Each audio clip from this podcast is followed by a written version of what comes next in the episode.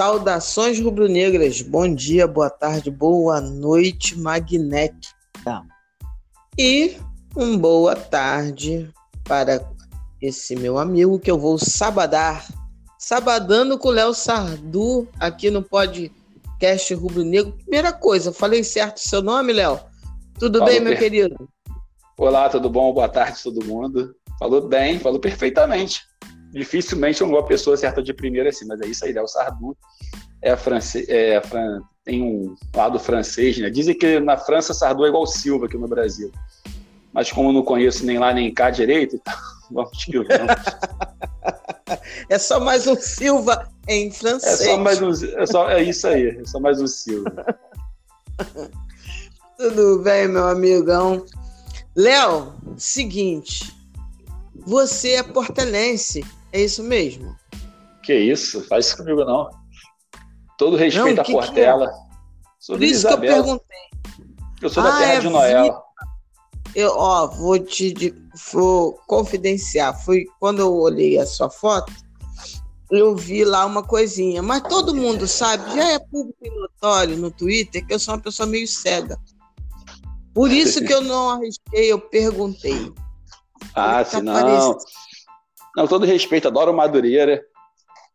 Na verdade, hoje eu, eu, moro mais perto da Portela do que de Vila Isabel. Moro aqui na Vila da Penha, mas o coração Opa! bate. Meu coração bate lá para as calçadas musicais do Neo Rosa. Entendi, você é meu vizinho então. E eu nem sabia. Ué, você é daqui da Vila da Penha também? Pô, coladinho, morei alguns anos na, na Vila da Penha, mas sou da Penha. Penha circular. Ah, ah mas, tudo, mas é tudo a mesma coisa. pois é. Morei na Tomás Lopes, conhecida Tomás ah, Lopes. Aqui pertinho, eu moro aqui no Lago do Bicão, aqui na São João Galberto. Eita ferra, essa turma da Penha é boa, né? Nós temos uma estirpe boa, nós somos de pertinho de Romário, entre Romário e Adriano, estamos nós. É, é bem isso mesmo, entre Romário e Adriano. O bar do Romário ali no Quitungo e o Adriano no Cruzeiro. Pertinho. Pois é. Estamos bem, estamos bem. E a turma do samba também circulava muito por aqui. Ah, Léo, circula, circula. Os carros é. da vila, né? Oh, pois é, o pessoal aqui, aqui é terra boa, terra boa. Eu gosto, só a light que me irrita. De resto, vamos levando. vamos que vamos. Léo, meu querido, prazerzão. Eu tenho certeza que a resenha vai ser deliciosa, já começou boa. Você de, de Noel, porque eu achei interessante a sua foto ali, meio diretor de ala, de harmonia.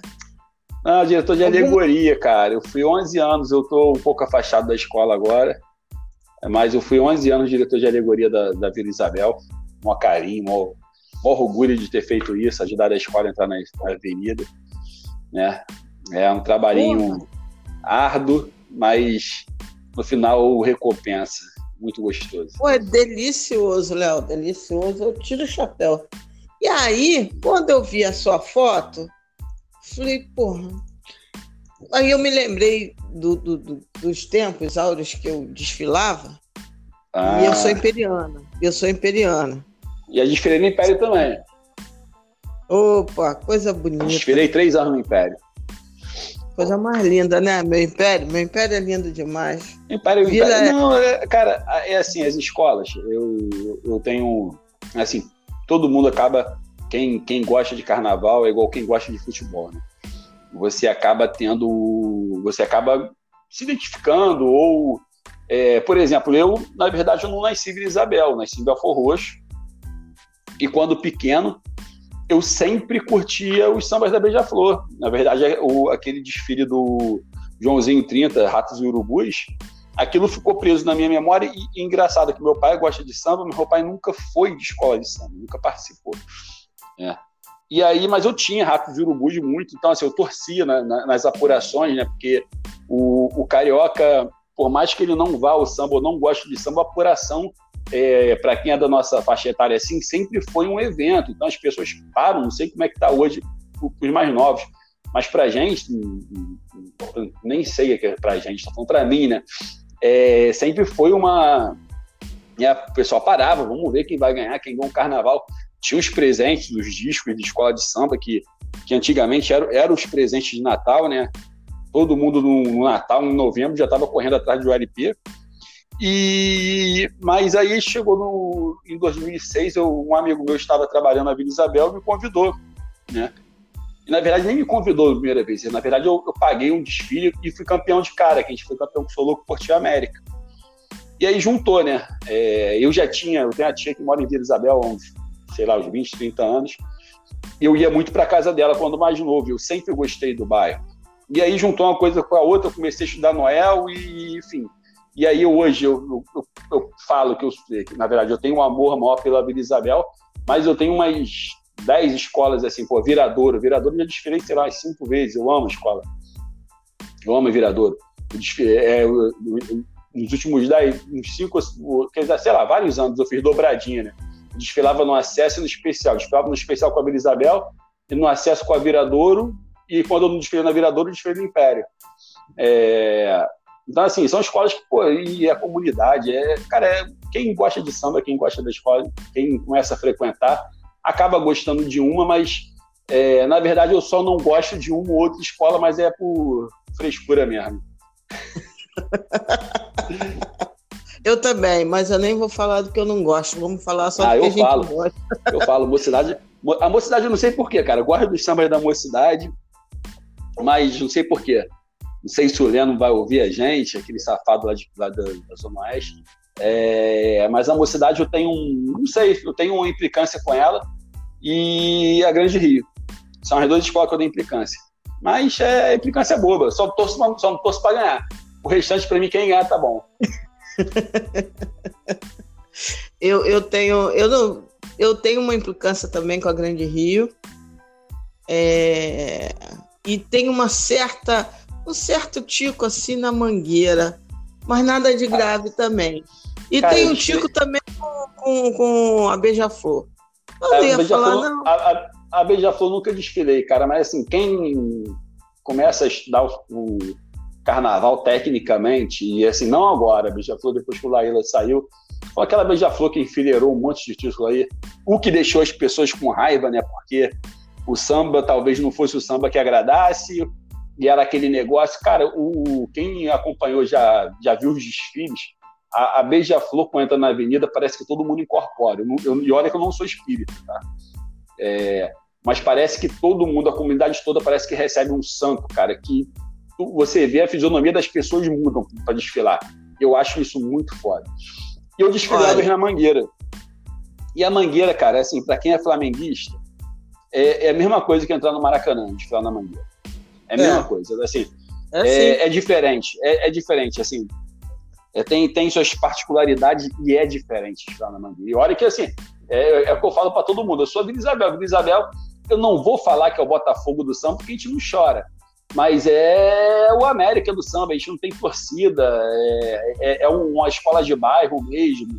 É, quem é da adjacência, é, dificilmente você, você enfrenta, é, encontra pessoas e fala que ah, sou Vila Isabel. Não, é, é, mais difícil. Você encontra a pessoa salgueirense, a pessoa que é mocidade, a pessoa que é beija-flor, né? A, é, Salgueiro, Mangueira, Portela, Império Serrano, Império Serrano, então, tem uma torcida que é gigante, que, e que pena que o Império Serrano está nessa posição, esse ioiô e essas, é, essas administrações ruins.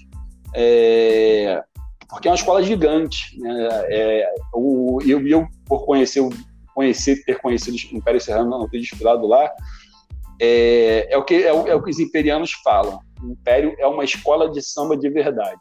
Porque o Império faz diretor de bateria, faz diretor de harmonia, faz mestrada porta-bandeira, ele faz tudo que as outras escolas acabam recebendo por conta da bagunça que é o Império Serrano. Hoje o diretor de passista da Vila Isabel, se eu não me engano, está lá indo o Gabriel, ele é do Império Serrano, entendeu? É do Império do Amanhã. É, e, e, esse é o que eu lembrei de cara. Tem um monte de mestre-sala e porta-bandeira que começaram no Império e hoje estão fazendo sucesso em outras agremiações. Pois é, eu, eu tenho um, um orgulho assim incrível do Império Serrano é, muito mesmo. É, e assim, eu já desfilei algumas vezes, só desfilo pelo Império e só admito é, desfilar pelo Império. É, tem essas coisas, né? Assim, eu, eu tenho essas, essa coisa, né? Assim, time de futebol, que muita gente assim, ah, eu não tenho nada contra, não, só tô falando do que eu sou. Eu não consigo Sim. torcer para nenhum outro time do universo torcer, a não ser pelo Flamengo. Não, é. Cara, assim, Isso... eu é, é, é, que eu acabo. Eu, assim, eu tenho amigos que são assim também, que falam, ah, por outra escola não desfilo e tal. Mas eu, eu, eu gosto tanto de carnaval, por exemplo, o ano que eu desfilei na Mangueira foi eu estava com um problema na Vila Isabel, não pude desfilar, tive o convite na Mangueira e fui. É diferente? Muito. Por exemplo, eu não me entreguei de corpo e alma, fui aquele jogador burocrático, né? Fiz o meu papel lá, trabalhei, não deixei furo, mas não foi com aquela. É, o, o porque o, o, o desfile, para é, você que já desfilou, você sabe, você entra na avenida, quando você entra, é, vê aquele povo, né? E no meu caso, eu, o meu trabalho, vou tentar falar rapidinho aqui, mas, porque é, eu pegava a alegoria no, no barracão, levo para Sapucaí, deixo lá na parte da manhã, vou para casa, durmo, que na verdade a gente começa a ir do barracão meia-noite e chega na Sapucaí lá para as é, 8 da manhã, isso quando tá, dá tudo certo. Geralmente não dá, então você chega em casa em volta de 10 da manhã, às vezes 2 da tarde. E você dorme um pouco e volta para Sapucaí, porque 8 horas você tem que estar tá lá organizando. E aí eu, eu, eu sou aquele cara que fica na frente do carro alegórico, né, evitando o, que o motorista vá para um lado ou para o outro e coloca as pessoas em cima do carro, né? Então, assim, quando você entra na avenida com olhando aquela arquibancada e, e bem ou mal com responsabilidade, né? Porque você sabe que ali você tem 3 mil pessoas desfilando, mas são é, é um é, o caso da Vila Isabel é uma comunidade toda esperando porque a comunidade toda quer que não tenha problema quer que não esteja aí. E quando você chega ali na, naquela torre né que agora quebraram com a torre menor quando eu chegava ali eu, eu, eu falo isso para todo mundo eu nunca tive um orgasmo melhor do que quando eu passo por aí tá tudo certo. Entendeu? Então assim é uma sensação louca de porra deu tudo certo não errei.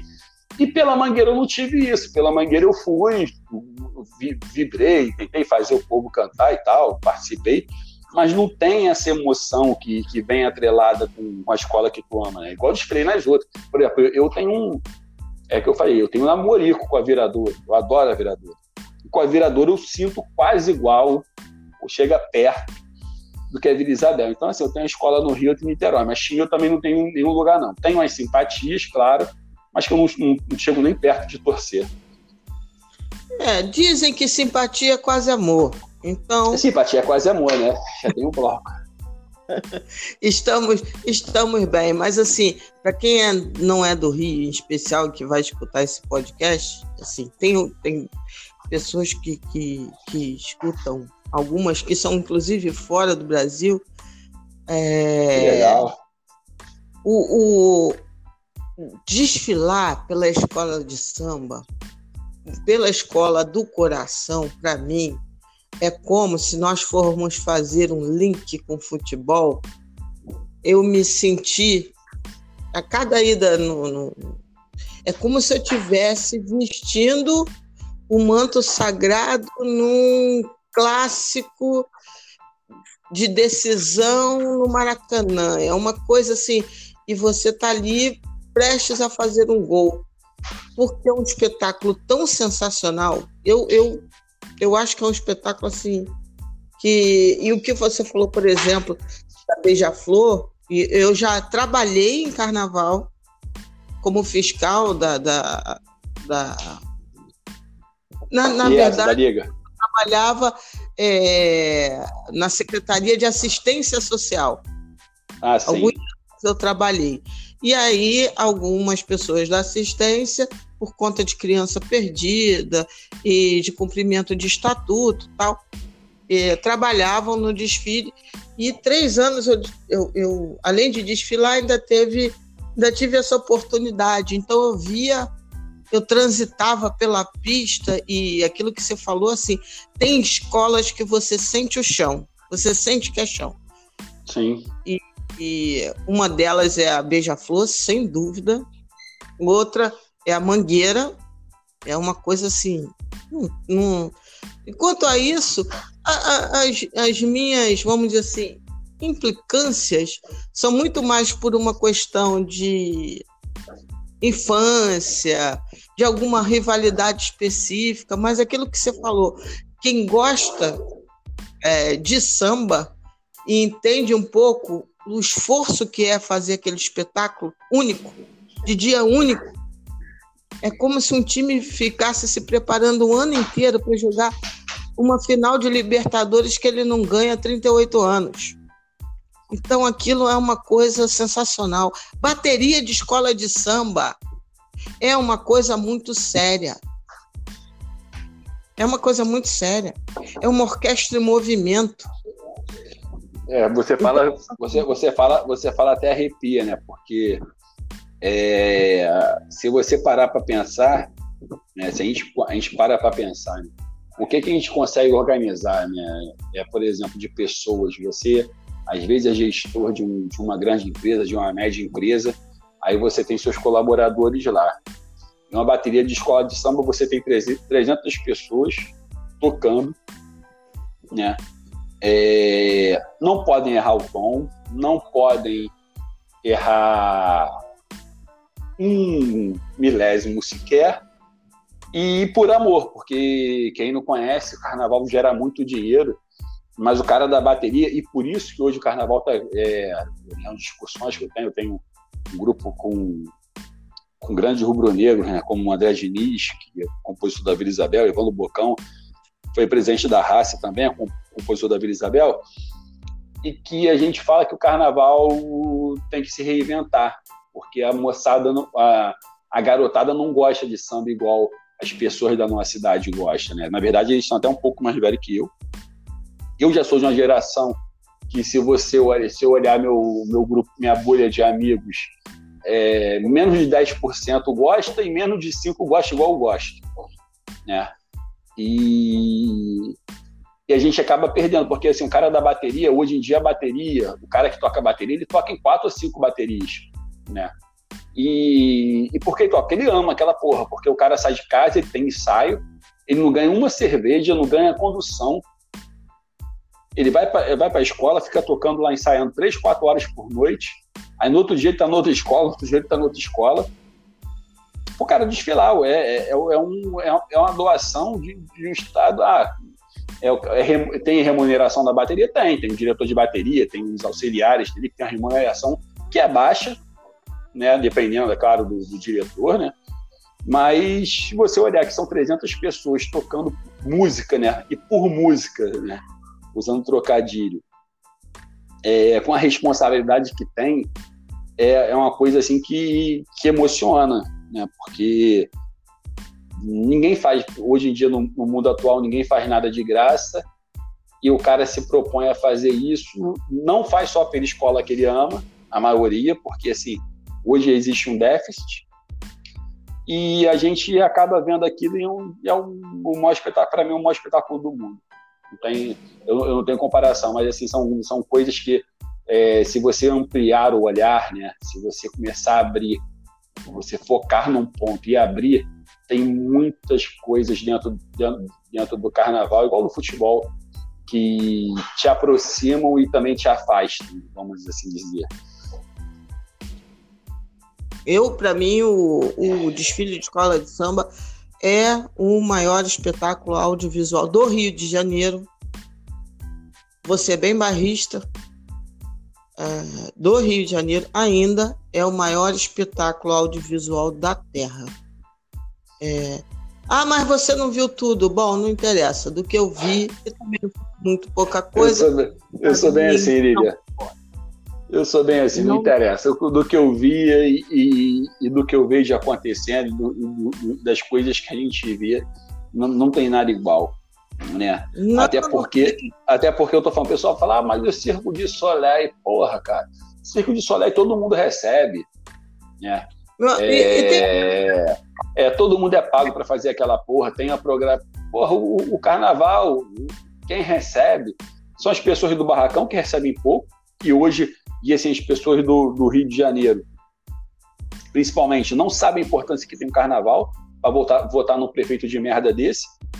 Que, desculpa, não sei se pode falar palavrão aqui, mas eu falo bastante. Pode, é... com toda tranquilidade, gaste o seu francês quando necessário. Principalmente para é... esse homem. Entendeu? Vota num prefeito desse que, ah, Léo, mas eu não acho que, a, que o carnaval tenha que ter apoio estatal.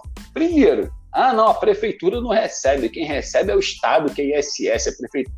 Porra, cara, mas não, não, é, não é pela prefeitura. É, tudo bem, eu tenho várias críticas ao carnaval. Eu acho que quem faz carnaval hoje, a Liesa, ela tinha que ter uma responsabilidade. Ela realmente, a escola de samba não precisa depender não precisa depender do poder público. Concordo, mas depende. E, e, e se, se, você ampliar que, que, ali em cada escola tem 3 mil, 4 mil pessoas, que, que dessas é, é, é o grande problema do, do, do mundo atual, né? É, tem pessoas que ganham dinheiro com a paixão dos outros, né? E assim, infelizmente você tem que é, é são aquelas coisas que o mal que vem para bem, né? Ah, eu concordo, eu acho que de repente se se, se você tirar aos poucos é, ou, ou, escolher o enredo, por exemplo, a Vila Isabel teve um ano que fez um enredo sobre cabelo, né, que a, acho que era a Pantene que estava patrocinando, tá diferença. Né? Samba, samba era ruim toda a vida, mas era ruim porque assim, não, não tem como falar de cabelo bem. Igual a Grande Rita teve um samba que falou de foi a da Grande Rita que falou de Danone, acho que foi a grande, não, foi Porra da Pedra, que falou de Danone um ano, né? Porque a Danone foi lá e botou um dinheiro. Beleza, que o Estado fale assim, ó, você está com patrocínio em alta escalação, não vou te dar nada? Pode ser, mas não tem como você não viabilizar a festa ou você jogar contra. Né? Porque é, se você for num barracão de escola de samba, em cada escola de samba trabalham 100, 200 pessoas que dependem daquilo para viver o ano todo. Porque enquanto não tem carnaval, que as pessoas pensam que carnaval é uma semana só, quando acaba o desfile, na outra semana começa a desmontagem dos carros e, e, e tem pessoas para reciclar o material, e aquele material é reciclado é guardado, e você tem seguranças que trabalham ali dentro, e, e, depois começa a montagem do carnaval novamente, aí tem a parte de criação, que são os carnavalescos, do apoio do carnavalesco, o pessoal de decoração, e que já começam a fazer o outro ano e começam a construir. Tem, aí tem as equipes de ferreiros, tem as equipes de, do pessoal de madeira, tem o Parintins, tem tanta gente que depende do carnaval para sobreviver e que não é rico com isso. Não estou falando dos bicheiros, não estou falando de quem comanda a escola de samba, estou falando de quem precisa e trabalha para eles para poder fazer essa festa. Ô, é tanta gente que depende do carnaval para existir que não tem como ser contra. É, é, vou... por mais que você tenha, por mais que você tenha resistência. Vou, eu vou só acrescentar dois pontos aí. É, o Rio de Janeiro é uma das cidades mais conhecidas do mundo, correto? Sim. Estou colocando se tem qualidade de vida, não, não é isso. E o quanto o turismo é importante para a vida econômica dessa cidade. Não, da cidade a gente só vive de turismo, né? A gente não tem indústria aqui nessa porra. A gente é. não tem indústria, a gente não tem agricultura. Então, das matrizes mesmo, sobra o turismo. Então, o turismo é fundamental, é uma indústria limpa, né? Para quem não conhece o conceito de indústria limpa, é, é só procurar saber, só para não perder muitos minutos aqui, porque o papo está ótimo. É, então, assim, e tem outra coisa, né? Cultura. Cultura. O samba, o samba de enredo e a escola de samba, que parece que a gente está falando de uma coisa só, é uma coisa só, mas também tem vários saberes aí espalhados nesses três elementos, que a matriz é o samba. É, isso daí, investir em cultura é investir em necessidade básica. Não é investir em outra coisa. Dá para investir em saúde, dá para investir em educação, dá para investir em segurança pública e dá, inclusive, para não excluir a cultura dos elementos necessários do poder público, porque o poder público é a sociedade. E sociedade sem cultura é uma sociedade que não tem história, que não tem educação. E aí, educação pensando num sentido mais amplo, né? Na educação escolar, na educação Sim. como um todo. Sim, então, assim, é necessário. E fazendo só um outro adendo também. Você falou aí dos amigos, por exemplo, Circo de Soleil, como você falou. Aí vou puxar até um enredinho para o futebol. Comparar escola de samba, que tem um elemento de imprevisibilidade. Hoje até tem ensaio técnico, mas quem desfila sabe que ensaio técnico é uma coisa, o desfile é outra. Nunca a máxima jogo, jogo, treino é treino é tão aplicado como é aplicado nas escolas de samba. Exatamente. Guarda similaridade com as pessoas que hoje, hoje comparam, por exemplo, a temporada de 2020 com a temporada de 2019, puxando um pouquinho a sardinha, o é, enredo. É, vamos para o vamos, tema futebol. É, vamos começar a falar do assunto que a gente combinou, né? Porque, na verdade, o papo foi para outra seara, totalmente diferente. É... Que tá ótima, tá? Eu tô não, adorando. Sim, sim, não. A gente... Mas, assim, é, essas coisas, assim, não existe discurso tão simplista em quase nada na vida, e nesse caso, mais ainda. Então, assim, essa temporada no futebol e na vida humana, esse ano é um ano diferente. Não fui eu que escolhi isso, não foi você. Não sei quem não. escolheu escolher. Mas e, os assim, fatos. E, e, e, São... vamos falar da gente, né? Vamos falar da gente, que é o nosso povo, que é, é o flamenguista, o rubro-negro. É o seguinte, primeiro, eu tenho 39 anos, né? Nasci em 81. Eu tenho 52, eu... tá? Antes que você de novo fale, não, não, eu sou mais velhinha com você. Eu também só fazendo uma observação. Realmente, uh, entendeu? presente eu, é. Eu, eu CD de escola. 81. Carlos. É. Eu nasci em 81, eu, eu, eu não vi o time do Zico jogar, falar que eu, ah, eu vi primeiro. E, outra coisa, minha família, parte pai, meu pai é botafoguense e, meus primos, meus tios, todo mundo são vascaínos, e meu avô era vascaíno. Por parte de mãe, a mãe é tricolor. E meu avô é tricolor, meu, meu avô era Vasco também, minha avó era Flamengo, e eu virei Flamengo, não sei porquê. Ontem uma filha até me perguntou isso. Tipo, por que tu virou Flamengo? Eu falei, não sei te dizer. Eu sei que em um momento da minha vida eu falei que era Flamengo, e entrei na porrada desse, de um time meu que era português, que fazia bullying e falava um monte de coisas que naquela época se achava graça e hoje você nem se achava graça, mas se permitia falar, né? Léo, você, é, você estuda, então você não pode ser Flamengo, coisas desse tipo. É, uhum. E eu entrava na porrada, inclusive, dele, porque ele achou que, que iria é, fazer que eu, que eu mudasse de ideia. E eu virei sozinho e na garra e na coragem continuei ser Flamengo, talvez por, por, conta de querer perturbar os outros também, por gostar disso. É, eu assumi essa, é, esse clube, essa paixão, e eu aqui em casa eu sou único. É, na minha família tem um ou outro, mas assim, eu tenho um amor. Hoje as minhas filhas são, não tem opção. É, não que eu não dê opção, não vou deixá-las elas terem, porque eu levo para o Maracanã.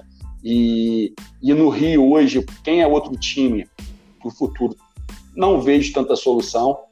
Eu acho que eu, daqui a 10 anos, é, se a população hoje é 51, 52% rubro-negra, a população do Rio vai se chegar a 70%, 80% rubro-negro. Mas, enfim, vamos voltar a falar. Eu não vi a década de 80, eu não vi a década de ouro, que eu só ouvi as pessoas falarem, vi um pouco de vídeo, mas não vi. Eu, eu, eu vi foi o Flamengo em 92, que eu não consegui ir jogo, que não, não, é, a gente não era favorito, ganhamos, né? Depois passamos uma, é, sem contar estadual, né? A gente passou quase 20 anos de novo sem, sem ganhar nada, fomos ganhar em 2009. Em 2009 só viemos ganhar em 2019 com o brasileiro e ganhamos a Libertadores depois de 38 anos. Fora que o ano foi um ano que é totalmente atípico. É, é, a, a, gente tem que dar a César o que é de César e a, até dar, dar, é, já começar a falar do, do, assunto que a gente começou a, a falar. É, a televisão hoje tem muita influência, não só a televisão, como de, o, o, a internet, meio de comunicação, Twitter, Facebook, enfim. É, hoje tem influência no que as pessoas pensam. E, por exemplo, tem pessoas que até hoje falam que o Bandeira de Melo foi o cara, porque ele, pereré, pão duro, não. Ele era um cara de uma engrenagem, é, de um esquema. Ele foi, ele foi chamado, é, inclusive, é, nos 54 do segundo tempo, para poder tapar um buraco. Né? E, que, e, e, ele fez bem, fez a parte, a, a, parte administrativa, a parte de dinheiro, e não cagou. Né? E, e tem uma. O Arthur Mullenberg fala muito isso. Ele fala assim: a gente passou anos querendo que o Flamengo fosse é, um, um, clube profissional. Hoje que é profissional, a gente discorda de uma porrada de coisas que a gente fala, que os caras fazem. Né? É, e, e, assim, os caras fazem porque, é, cara, assim, eu, eu, eu tenho todas as discordâncias né, da parte política, de como trabalha é, Landim e, e, e, e, seus apoiadores, inclusive. Mas eu tenho que falar uma coisa: no futebol, os caras, os caras estão entregando o que prometeram. Ponto. E eu tenho certeza, porque assim, o Landim cresceu no, no, no, período Dilma, que tem foto lá com a Dilma. Veja, se fosse um governo de esquerda, ele faria as mesmas coisas que ele tem feito. Eu não estou defendendo ele, não. Só estou dizendo assim, é por quê? Porque é um cara profissional que só pensa no dinheiro e só, e, e só pensa no, no, resultado, não pensa no meio. Entendeu? Isso é um pensamento, é um pensamento que eu tenho sobre isso. E por conta da, da, das TVs, né? É, é, os comentaristas colocarem o Bandeira de Melo como um cara, e depois do Bandeira de Melo é, teve a questão, a questão do incêndio, teve tudo aquilo, tudo que o Flamengo fez de errado, na minha concepção, tanto na comunicação, como na, na questão do pagamento, quanto na questão de ter resolvido essa porra logo, tudo que o Flamengo fez errado, é, se criou a sociedade de nossa brasileira hoje, tudo é fla-flu, se criou que os caras são feios, os caras são maus. Né?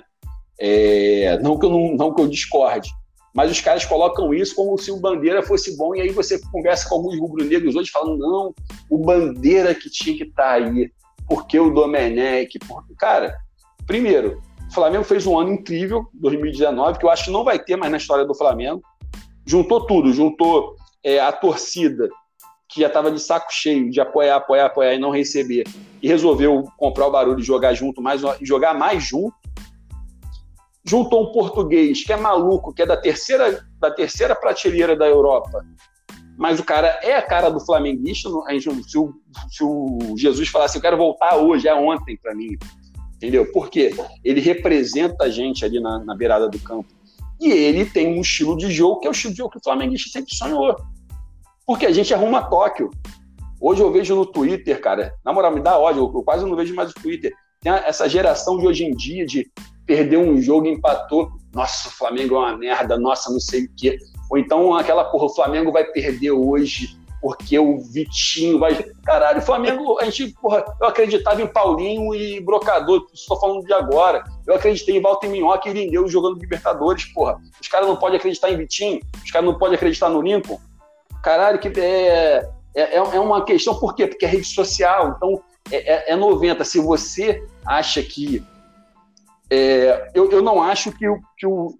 Primeiro, o Jesus deu tudo pra gente e foi um filho da puta no final. Por quê? No meio do caminho ele abandonou a porra e deixou os caras sem soluções. Quem a gente ah. vai colocar no quem vai colocar no lugar do Jesus hoje? E não tem um, um puto de um comentarista que fala isso. O cara fala que o Domenech é uma merda, mas fala quem? Eu quero, eu quero a resposta. Quem a gente vai colocar no lugar do Domenech? Porra, aí não, não tem quem. Primeiro, a gente não responde. Segundo, ah, o Domenech é fraco, o Domenech é rodízio. Porra, a gente tá jogando três em três dias, cara. Léo, é... pra quem Porra. não. Eu, eu e o Léo, de vez em quando, a gente bate um papo pelo Twitter, pela DM, justamente dessa linha. Porra, o que, que tá acontecendo, né? E, e eu converso com o Léo justamente sobre isso, porque eu já Eu já não sei mais se a galera é influenciada pelas redes, galera que eu digo, torcedores do Flamengo, ou o, o, o, a, a rede social influencia em certos comentários lunáticos, é isso que me, isso que me causa espécie. Isso que me revolta. O rubro-negro, assim, é como você falou, ele tá, eu acho que é o seguinte, eu sou da turma que vi os anos de ouro. É, mas também vivi os anos de latão, vamos dizer assim. Né? O Flamengo teve tudo. Sim. Então, assim, eu fui forjada em ambos os anos. Como você falou, eu não ia poder esperar para exercer o meu, o meu direito de torcer, eu não podia ficar esperando até ter um time que é uma seleção. Eu tinha que torcer para o Irineu, eu tinha que torcer para o Walter eu tinha que torcer para essas Charles Guerreiro, Fabinho. Pois é, eu tinha que, né? O, o, o outro lá, César Martins, coitado. Porra, que, coitado. Que aquela, Mar... aquela defesa. o Marcelo, que, que faleceu no, no negócio da Chapecoense, Arthur Maia, porra, cara, a gente passou. A gente, a gente comeu o pão que o diabo amassou, cara. Entendeu? Hoje, então, para assim, mim, é lucro. A gente está em segundo lugar do campeonato, jogando dia sim, dia não, jogando mal. Que, que antigamente, jogando mal, a gente brigava para não cair. E porra, eu não reclamando. Negros vão falar assim, mas então, vocês conformam com isso? Gente, é só separar. Não é questão de conformar ou não. É aquilo na minha cabeça de torcedora, tá? É, eu não posso, no meio de uma temporada louca, dizer assim: tem seis jogadores que não podem nunca vestir a camisa do Flamengo. Eu poderia enumerar uns seis aqui que a torcida não suporta. De, depende da época. Depende a da frase. Época. É, essas pessoas não, esses jogadores não podem. Hoje, lógico que o nosso nível de exigência não pode. É o nosso poderio. É óbvio. Se o Flamengo amanhã contrata um, um Irineu da vida, eu vou dizer, porra, tá de brincadeira. Sim. Só que o Irineu foi necessário em algum momento. Exatamente. Era o que, Só era o que, que a gente tinha. O fato é que todo plantel de futebol, todo tempo, você vai ter um índice de acerto, outros nem tanto acerto, e, enfim. O que eu acho meio bizarro essa dicotomia meio louca, porque há dois anos atrás era o Twitter inteiro clamando por Vitinho, clamando. Mas é isso, mas aí são as redes, cara. Porque naquele eu... momento, se eu não me engano, o, o Vitinho veio depois da, da série do Vinícius Júnior, né? Foi, e aí a foi, torcida foi. jurou que o Vitinho era o substituto ideal. Eu nunca vi. Eu sou bem sincera. Na época, inclusive, eu não tinha tantos seguidores assim. E para alguns eu perguntava, mas vem cá, por que, que eu sou obrigada a botar hashtag Vitinho, porque rolou isso, de um jogador que eu nunca vi nada demais. Mas, mas são a rede, assim, é, essa diretoria, não só essa, e aí vamos, a gente vai ter que falar de grupo político do Flamengo, porque tem isso também. É, é, o Flamengo, assim como é, toda a sociedade brasileira, também tem o Fla-Flu. Então tem a galera que perdeu a última eleição, que eu gosto de um monte deles, né? E tem a galera que ganhou. Para a galera que ganhou, tá tudo bonito. Apesar que a maioria hoje nem defende o Domenech, não, que são uma rapaziada que é mais, é mais radical mesmo da porra toda. A galera que perdeu, tudo tava feio. Só que tudo tava feio e tomaram um brasileiro a Libertadores na cabeça e não tiveram mais o que falar. Né? E agora voltou. E aí, aí, o, que, o que, que tinha que se falar? O, o que que surgiu? O Lilian, me, me perdoa. Eu não estou defendendo a postura política, porque eu, eu se você olhar meus Twitter, quando eu vi o Witzel entrando no Maracanã, aquela bermuda branca, abraçando a torcida, eu fiquei puto para caralho. Eu falei para caralho que o Flamengo não podia ser usado por filha da puta nenhum. E nem tinha ainda essa, essa, essa visão ainda na torcida toda do Flamengo. Meia dúzia só chiou e depois que foi, foi visto esse alinhamento. Mas naquele primeiro momento, quando a gente em quando teve a estreia no Maracanã, que o Vítor fez aquela papagaiada, eu já reclamei da diretoria. Já falei, porra, isso é uma babaquice. É. Tudo bem que o, o, o, é, é aquilo, né? Mas por que foi babaquice? Vamos, vamos, vamos fazer o exercício. O que, que o flamenguista sempre fala que a gente não teve durante toda a nossa história? Estádio. Né? O Flamengo nunca teve um estádio para falar que é seu. E eu sempre falei isso, não sei você. Eu sempre comentei. O Flamengo tem que fazer o acordo com qualquer governador filha da puta, com qualquer presidente para pegar o Maracanã. Uhum. Eu, sempre, eu sempre falei isso. Quem era o governador da época? O filho da puta do Witzel. Então você tinha que deixar. É, é, é, eu entendi, eu, eu, eu não gostei, entenda. Eu não gostava o que a diretoria fez, eu não aprovava, mas eu entendia. Os filhos da puta dependem dele para poder assinar. O, a, a, dependiam para poder assinar a licitação. Você não O que, que ele quer fazer? Ele quer ficar pelado no meio do campo. Cara, eu vou deixar ele ficar pelado. Porra, é, é e, se, e, e, se, fosse a Benedita, se fosse a Renata Souza, se fosse o Freixo que tivesse no governo do Estado, ou, Marce, ou, ou o Dudu, eu tenho certeza que os caras deixariam ficar pelado do mesmo jeito. Não, quanto a isso, Léo, é, eu assino embaixo. Assim, eu não gosto de algumas posturas políticas, porque não é XYZ. É porque eu acho que isso pode trazer consequências, se for over, se for além do limite, pode trazer consequências que, a meu ver, podem ser danosas ao clube. Não Mas concordo com você, por exemplo. A gente, a, gente, a gente, arrumou uma porradaria com a Globo agora no momento que a gente não tinha necessidade. Pois é, então assim, mas eu canso de dizer, já falei inclusive no grupo que, que, que a gente, que você fazia é, parte. Eu, eu, eu saí, não aguentei. Sinceridade. E você sabe, e você sabe porque eu vou sair, né? Talvez as pessoas nem tenham entendido. Eu falei é. com você até no mesmo dia. Cara, que é um monte de flamenguista que ficava torcendo contra o Flamengo por suas visões políticas, ou por sua visão política clubista, ou, ou, por sua visão de tem que dar errado porque eu estou falando que vai dar errado e se não der errado eu tô certo. Porra, eu não consigo, eu não consigo ser Flamengo assim. E eu também não.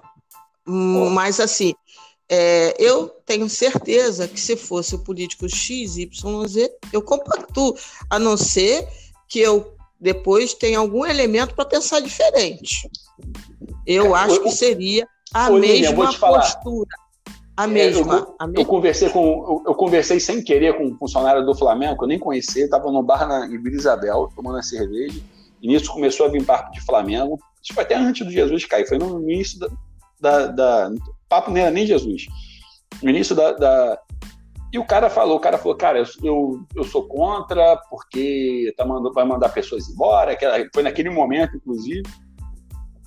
Só que é o seguinte, o, o Landim, o problema do Landim é que ele botou na cabeça dele que assim como ele fez com a empresa dele, assim como ele fez com a vida dele, ele vai colocar o Flamengo como um dos principais clubes do mundo. Só que ele não vê o, o meio. Ele só vê o fim. Então, se ele mandou 20 jogadores, é, 30 pessoas embora, no momento que a gente sabe que se ele só reduz o um penteiro do salário do Vitinho, ele pagava essas 20 pessoas por mês. É, ele foda-se, tá, a, a, matemática dele é matemática empresarial, não é de clube social.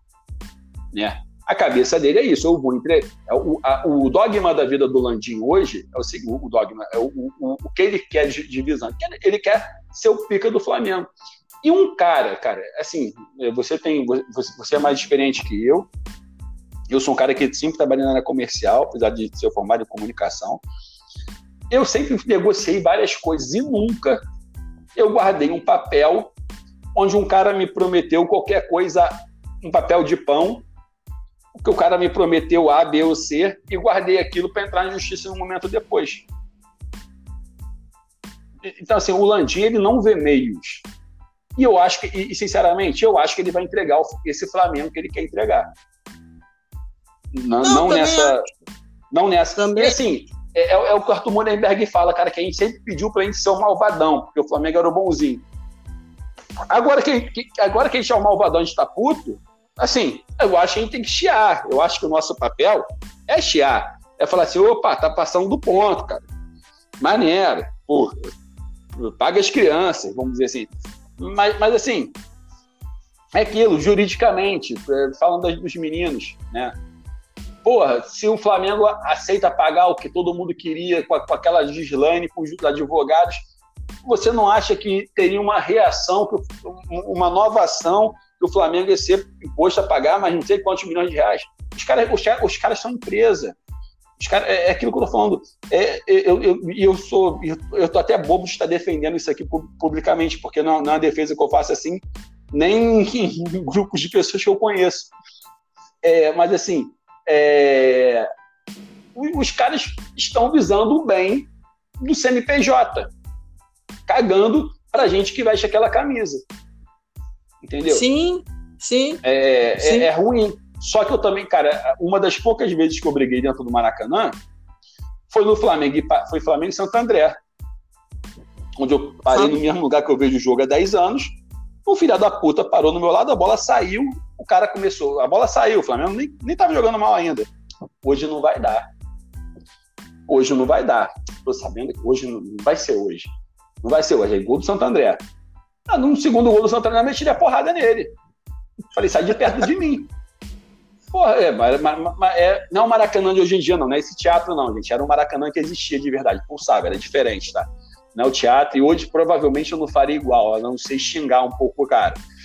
Mas assim, é, eu, eu saí na porrada com o cara. Porque assim, como eu vou para um jogo, para uma final, independente se é o, o, o Santo André ou o Liverpool ou o Bayern de Munique, achando que o Flamengo, que hoje não vai dar, para eu chegar no Maracanã, para hoje não vai dar, eu nem vou. Entendeu? Ô, Léo. Aí é que tá. É, é o nosso é Flamengo. Aí é que tá o pulo do gato do, do, do, desse nervoso que a gente passa hoje, dessa brigalhada esquisita que a gente vê hoje.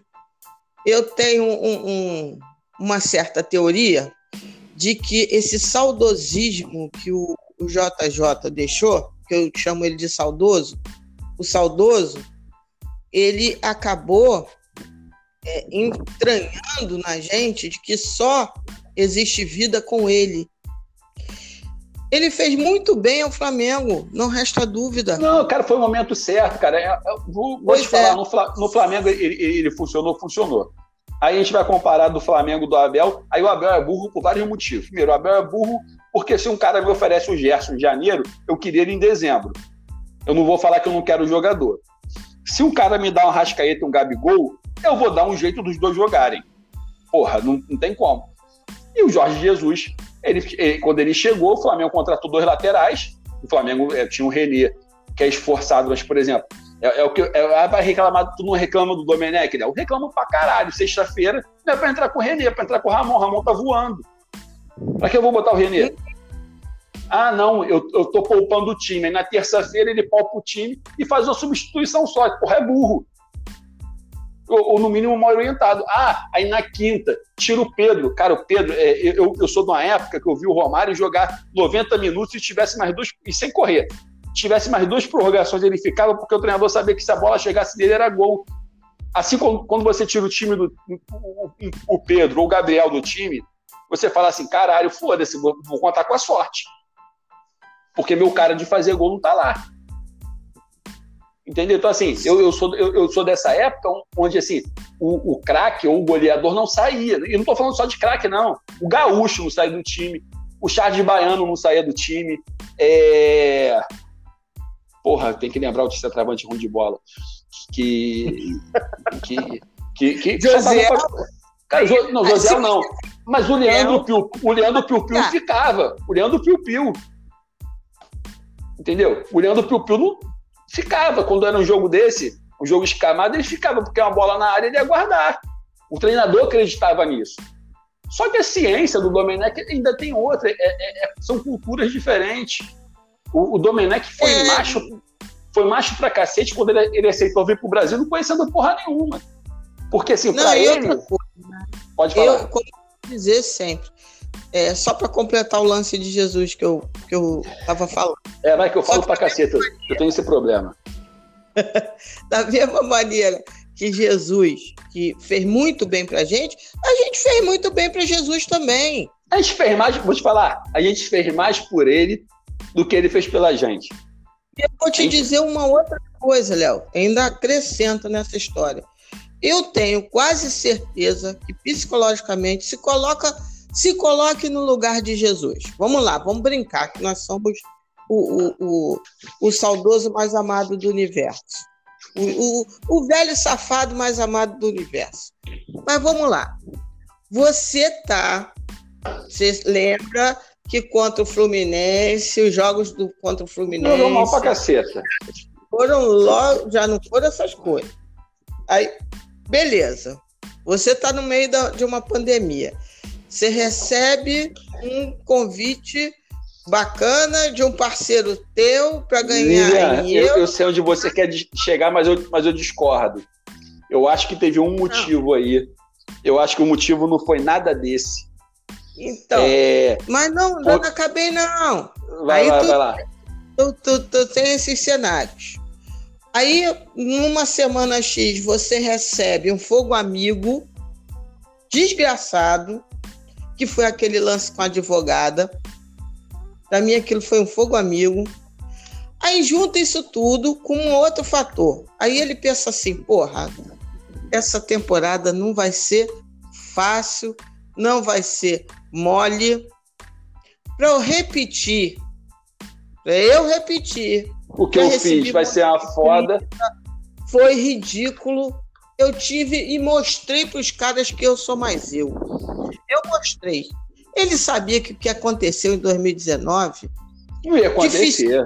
Perder cinco jogos e ganhar seis títulos não, vai acontecer em lugar nenhum do mundo. Difícil. Então, dado esse cenário todo, eu fico e perco a moral ou eu saio como Deus e volto Nossa, a hora que eu quiser?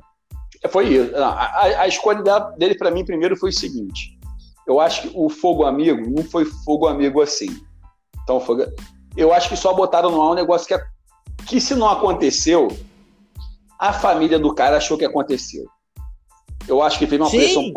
Eu acho que teve uma pressão familiar dos filhos, da esposa, falar assim: ó, oh, meu irmão, é, se aconteceu, se não aconteceu, a gente não sabe. Mas agora, se você ficar aí, tu tá fudido. Porra, e, e, quem é pai, quem é mãe, sabe a pica que é você perder a admiração dos seus filhos, né? Então, assim, eu acho que passa por aí, independente de ter acontecido é ou não. E ele é muito e... família. Sim, independente de ter acontecido ou não. Entendeu? Eu não, não, tô, eu não tô botando culpa na, na menina, nem nada. Tô falando assim, então, chegou um, um, movimento, chegou alguma coisa em Portugal que ligou assim, ô Cádio, seu filho da puta, tá fazendo o que aí? Ah, não, não, não, não, não, caralho, olha só, se você não voltar, você tá fudido. E, e, ele já tinha essa proposta do Benfica faz tempo, já tinha no bolso e não foi. E ele, e ele ficou naquela, cara, tanto que Jesus passou dois jogos sem gritar no, na beirada do campo, não era ele. Os jogadores sabiam que ele não era ele, os jogadores sabem da história. Isso é, isso é vestiário. O cara falou assim: pô, rapaziada, a grande verdade é o seguinte: eu fiz merda ou não fiz merda, aconteceu o seguinte, eu vou ter que abandonar vocês, eu não vou perder minha família, eu vou para Portugal. Cara, ninguém vai pagar menos. Ou eu, até concordo contigo. Qual, qual era o cenário? É um cenário da família fazendo pressão, ele sabendo que não ia repetir o ano, e ele sabendo que teria que ficar no Brasil até o meio desse ano, que não seria só até dezembro, né? Ele falou: porra, cara, eu vou voltar para minha terra, não vou ficar longe da. Eu tenho que resolver essa porra da minha família, não vou ficar longe tanto tempo. Entendeu? Então, assim, é, é isso. E, e, e, aí? E aí ele deixou o Flamengo de calça riada, e quando o Flamengo levantou o nome do Domenech, desculpa, eu falei assim, poxa, é, é, é, tá aí, é uma solução. Não que eu imaginava que seria o mesmo jogo, né? Ou que o Domenech não mexesse, quer dizer, eu imaginava que o Domenech não mexesse tanto no, no, nos jogadores. Mas assim, é, a minha ideia era que o futuro, já que o Flamengo não fez o, o, o, o Jesus é tão filho da puta que ele, ele fechou o departamento de futebol só dele. Então o Flamengo não tinha nem não tinha nenhuma informação quando os caras foram embora. A verdade é essa. E aí, você contrata um cara que, assim, é, não sei a sua experiência de trabalho, a minha tem. Não tem como você trabalhar 10 anos com um cara bom, um cara que é pique e você não aprender nada. É impossível. A pessoa falar que o Domenech é burro. Né? Não, não, não existe. Ele pode não estar ah. tá sabendo gerenciar, ele pode estar tá aprendendo ainda a ser o cara principal, mas que ele sabe de futebol, ele sabe pra caralho. Se, se, se parar na mesa de bar com a gente, ele vai dar uma aula na gente que vai entortar. Não tem um comentarista que vai sair vivo se parar pra, se chamar o cara para um debate de futebol. Fala só de futebol. Exatamente. E, e outra coisa, é, é, eu quero culhão. A Sport TV, a ESPN, a Fox fala assim: Domenech, vem aqui, a gente quer fazer duas horas contigo para falar de, de, futebol. A gente vai botar os caras mais foda aqui da. A gente vai escolher os caras é, e vamos colocar os caras aqui para poder conversar com ele. Ele vai entortar todos. Porque hoje, quem sabe de futebol no, nessas TVs são poucos. São poucos. E, e eu vou falar, e tem pessoas que sabem de futebol e são alimentados para ter que dar resultado em, em relação à postagem, em relação a clique, em relação eu vou fazer uma, uma coisa agora para nego falar de mim e, e Peré Pão Duro, que as pessoas acabam até fechando a visão que tem do futebol para poder falar mal do cara. Entendeu? Porque assim, ele sabe que, que o Flamengo, o Flamengo, se o Flamengo bom vende, o Flamengo ruim é, vende mais ainda. E, e, uma segunda coisa, os caras estão há 20 anos aí tendo que falar de time paulista. Por quê? Os cenários foram todos para São Paulo. A gente está 20 anos vendo Esporte TV que só falava de time de São Paulo. Aí o Flamengo me enfilera uma porrada de título assim. O Flamengo sobe é, na administração, na parte financeira, que os caras vão olhar e falar assim: cara, fudeu, a gente vai ter que falar de Flamengo. Os caras, os, os caras não sabem fazer mais, mais meio campo, porque eles foram ensinados da porrada do Flamengo. Uhum. A, a, grande realidade é. E outra coisa, que, que eu estava falando aqui, que quando eu comecei a falar de futebol, eu falei até para dar gancho para isso, do, quer dizer, do carnaval, eu falei para dar gancho para isso, e acabou que eu, não, eu, eu, eu fugi o tema. O cara que trabalha com futebol, o comentarista, ele tem time, ele fala pro time dele, ele gosta, ele fala bem ou fala mal e sempre critica mais o, o Asaf, é o cara que mais dá porrada no Flamengo, é um dos caras mais flamenguistas que eu conheço, eu estudei com ele. Entendeu? E assim, ah, aí você vai falar, pô, pra mim, Rafael Rezende é um puta comentarista, sabe muito. Sabe muito. Eu conheço, inclusive, eu jogo bola com o pai dele e joguei bola com o Rafael. Sabe muito. Entendeu? Só que a torcida também pega, porra. Eu, eu conversando até para falar do Rafael, naquela questão que ele falou do Pedro Gabriel, que ele falou que o, ele escolheria o Gabriel, no, o Pedro no momento, que a torcida do Flamengo foi dando porrada nele. Eu conversando com o pai dele, o pai dele falou: Léo, mas não foi o que o Domenech escolheu? Eu falei: porra, foi. Eu fiquei até sem resposta. Eu falei: porra, eu, porra, eu tenho intimidade com o pai dele. Eu, joga bola toda segunda, segunda-feira eu vou estar com o Murilo. É, fala assim: pô, teu filho tá falando merda pra caralho, hein? Aí ele, porra, não, cara, mas ele falou merda. Eu falei, falou, porra, entre o Gabriel e o Pedro. Ele falou, cara, mas ele perguntou quem. O cara perguntou quem o Domenech escalaria. Ele respondeu. Quem o Domenech vai escalar? O Pedro pela, é, pela fase e o, e o Gabriel ainda não chegou no ápice. Aí eu falei, caralho, foi. Aí eu fui lá, vi, vi a, a declaração do Rafael, foi isso. Não foi que ele falou que no Paro Ímpar, no time dele, ele escolhe o Pedro e não escolhe o Gabriel. Entendeu? E aí, o nosso Fla-Flu de rede social foi dar porrada nele. E, hoje em dia, bem ou mal, a porrada hoje tem. De vez em quando eles falam uma coisa para poder tomar porrada. O Rafael Rezende conhece o PVC. O PVC, tá, para mim, tá se perdendo. É um puta cara. O Pedrinho é uma adorável surpresa. O Led Carmona eu adoro. Agora, porra, a gente vai falar. Outro dia eu botei até no Twitter isso. O Paulo Nunes, figuraça, gente boa, tu vê ele falando. Eu queria ser amigo dele. Só que, porra, depois que falaram para ele que existe jogo posicional, a cada sete palavras ele fala quatro posicional na frase. Ele nem pensa mais no que ele tá falando em jogo do Flamengo. Porque é, o cara não sabe. Porra, não sabe o que tá falando. Eu sou, por exemplo, pegar o Rafael pegar o Rafael, que eu acho que é um bom exemplo, porque é isso, Rafael e Pedrinho. Vamos pegar os dois.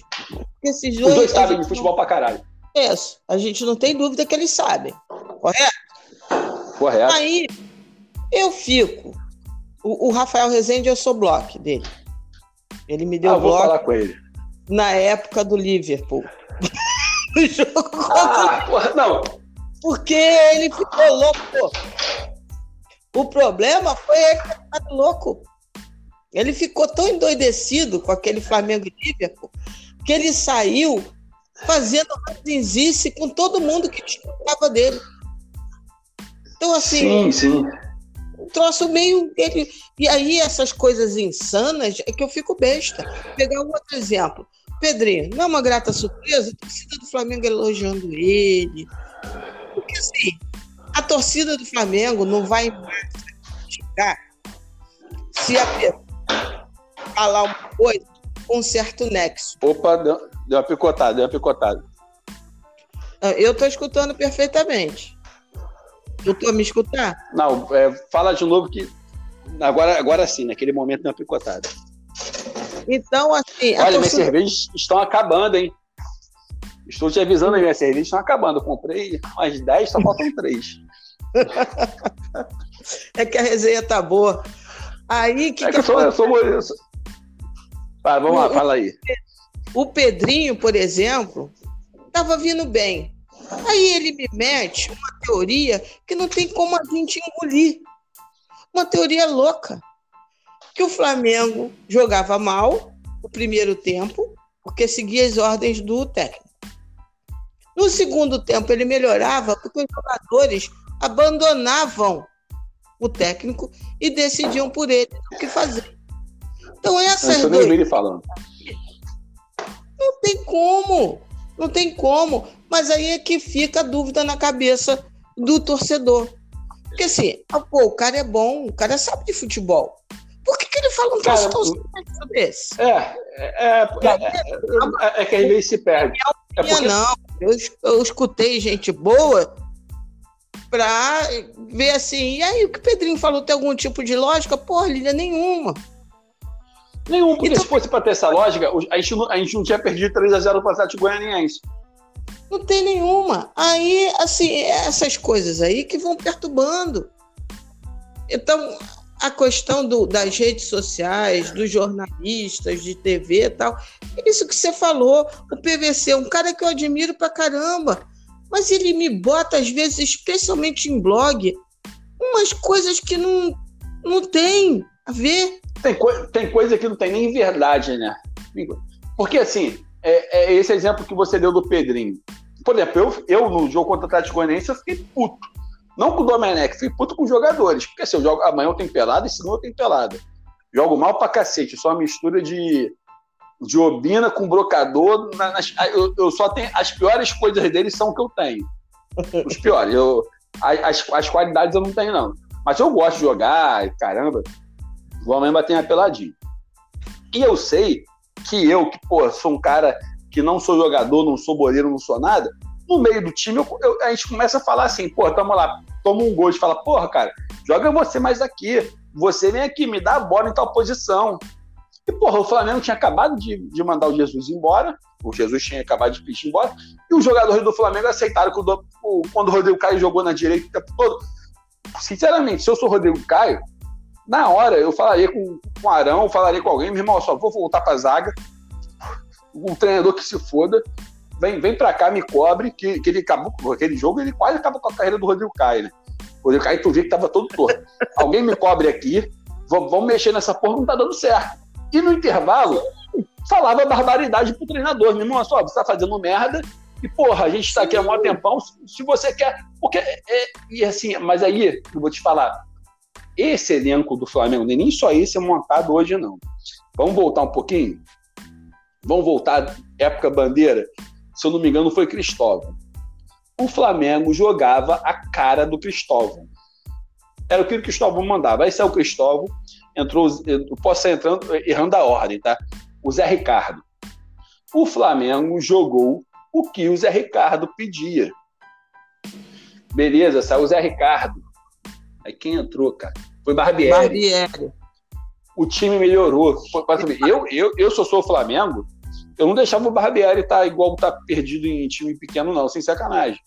Eu tinha pego o Barbieri e tinha colocado nessa comissão, na comissão do português já. Não, não ah, mas o, portu, o, português não ia aceitar, não. Ia... Não, mas era o seguinte, meu irmão, olha só, ou você aceita essa porra, ou foda-se, eu quero botar, eu quero botar minha base para jogar igual você. Não, e, por exemplo, não... hoje Eu sou a favor dessa história do Barbieri. Acho que o bonde já passou. Mas o bonde não, já passou. É, não, mas eu, eu, eu, acho que nesse momento ainda você pega o Barbieri, que o Barbieri talvez não aceite, porque agora ele quer ser treinador de time, é, um treinador 1 um de time, é, tá? É isso que eu tô mas, assim, falando, assim, isso que eu tô falando. É, é, mas assim, é muito melhor que o Mauricinho, muito melhor que o Monte. É pegar um cara novo desse e falar assim, olha só, você vai ser o cara que vai sugar esse cara que eu contratei aqui, esse gringo, e você vai passar isso para a base. O Barbieri era esse cara. O, o time, para mim, jogava muito mais com o Barbieri do que com o Zé Ricardo. O Barbieri tinha mais leitura de jogo. E depois disso veio o Dorival. E, o, e se você olhar, o time fez todo, todo treinado. O, o Dorival foi o único que fez as coisas que ele nunca faria se ele fosse efetivado. É que ele sabia que ia sair em janeiro. E ele falou: tem que fazer um trabalho fora, então vou fazer qualquer maluquice, eu não vou fazer o que eu penso. E depois veio o Abel. O time regrediu ao que o Abel jogava, porque o time, esse time do Flamengo, ele segue o, o, que se manda. Eu não sei se é por causa do salário em dia, que, ou, ou, se os jogadores realmente eles são profissionais a esse ponto. Porque, na verdade, eu, se eu tô nesse time, eu tinha xingado já o treinador. Falava, meu irmão, só, tá errado essa porra. A gente estava jogando até seis meses atrás dessa forma. Eu sei que. E outra coisa, o time tá mal fisicamente pra caralho. Muito. O, o Bruno Henrique ainda não ganha na corrida de ninguém. O Bruno Henrique ainda não chegou no, na metade do nível dele no passado. E aí é, é aquilo que você falou. Como é que a gente vai querer que o time do Flamengo se repita 2019 no meio de uma pandemia, no meio, no meio de uma troca de comissão técnica, que está se aprendendo, que está se vendo se os caras são bons ou não, no meio de um jogo em cima do outro, onde você não tem tempo para treinar? Como? Não, e com um detalhe, com 20 jogadores que pegaram Covid ao mesmo tempo, praticamente. Isso, aí, aí a torcida está reclamando de um empate, onde dos cinco jogos que a gente fez, foi cinco? Que a gente sabia que foi. seriam cinco jogos pica, a gente teria foi. 15 pontos. A gente fez 12. 13? Nossa, 13 é, foi 12 ou 13? 13, 13 de 15. É isso, 13 de 15. Aí a torcida vem, porra, caralho, cara. É, é, é, aí é o que eu falo. Eu, eu, é, eu nunca gostei disso, de ser mais de, de, daquela briga, né? Eu sou mais Flamengo do que você. Mas eu sou mais Flamengo que essa galera tá toda nova, cara. Se essa garotada tivesse que ver é, Irindeu Valteminhoca, que eu esses odeio tanto que eu. Léo Medeiros, aquela turma do. Do, do Ipatinga. Do, meio franco. Se o cara tivesse que ver isso, ele, ele ia virar Botafogo, ia virar Vasco, ia virar Fluminense, que era a época do Unimed. É, mas, é, olha, eu vejo, eu vejo gente não tão nova assim falando isso. Não é só uma Entendeu? questão de, da geração nova, não. não é, não é, tem, é que eu boto na culpa dos novinhos, que eu acho que eu tenho inveja da idade deles. É. E aí eu, ah, eu faço não, isso. Mas dentro de uma crença que assim, é como você falou, não tem. Eu, eu tuitei esses dias a mesma coisa assim. Não tem essa história de ser mais rubro-negro ou ser menos rubro-negro. Ok. Mas assim, por exemplo, vou pegar até o que acontece no microcosmo. Assim, dia de jogo, como é que a Lília torcedora é? Porque assim, eu fui taxada já de torcedora profissional. Profissional porque eu na hora, no dia do jogo, se tiver lá escrito Vitinho, a minha oração para São Judas Tadeu vai ser para que Vitinho jogue, porra. Claro. Não vai ser para que o Vitinho. Ah, então, estão prontos para perder hoje com o Vitinho? Não, não tô. Porra, não estou. Eu odeio esse discurso. Entendeu? Eu não estou pronta para aprender. Cara, perder sabe o que eu falava no passado, quando a torcida ficava com o Vitinho? Mas se o cara chegou lá e tá lá no manto, eu vou berrar o nome dele, como o mesmo ritual da arquibancada, porque era assim: você pegou arquibancada de cimento. Qual era o ritual Sim. da torcida do Flamengo? Nome do goleiro nome. até o técnico, nome por nome, aplaudido. Pô, tu, tá, tu tá fazendo agora passar a imagem na minha cabeça que até me arrepiou, cara a imagem eu lembrei da arquibancada de cimento, eu lembrei daquela saudação que a torcida, que a raça vinha de um lado, a jovem minha do outro, cruzava aquelas bandeiras. É, são coisas que essa geração, minhas filhas não vão viver. Não vão. O Maracanã, o Maracanã pulsava, era diferente. E, e assim, é, é, ah, Léo, é porque você é progressista? Não, o Maracanã era preto, o Maracanã era negro, o Maracanã era, é, é, era do cara que é, era guardador de, de, de, carro e guardava 10 reais e conseguia ir pro jogo. Era pro cara que. Era, era, era pro cara de rua, às vezes. Muitas vezes você, na geral, você via morador de rua e que o cara ia para ali, aquele era o ópio dele, era a droga dele. Era ver o Flamengo jogar independente se o time tinha Vitinho ou se tinha Josiel e Fernando Baiano no ataque. Entendeu? Então, assim, aí, aí você, você traz essas coisas, você, você carrega essas coisas na memória e vê uma torcida reclamando de barriga cheia. Ou, ou, todo mundo achava que o Flamengo esse ano arrebentar brasileiro, Libertadores, Copa do Brasil e tudo. Claro que não. É escolher um. O que vier é, é uma meta boa. Se vier dois, já dobrou a meta, igual a tia Dilma falava. Entendeu? E, e, e é o seguinte: são os próximos 10 anos. É, o Flamengo continuando desse jeito, nos próximos 10 anos a gente vai ganhar as quatro Libertadores e uns sete brasileiros. Sim, Enfim, não tem. Quer dizer, eu... É, brasileiro, estou juntando brasileiro e Copa do Brasil junto, tá? A gente, a gente vai pegar uns sete campeonatos nacionais e umas quatro Libertadores. Mas vai ganhar tudo todo ano? Não vai, porra. Em 10 anos, nós vamos ser uma. Excetuando-se o Mundial, que aí o São Paulo aproveitou, aproveitou, lambeu os beijos.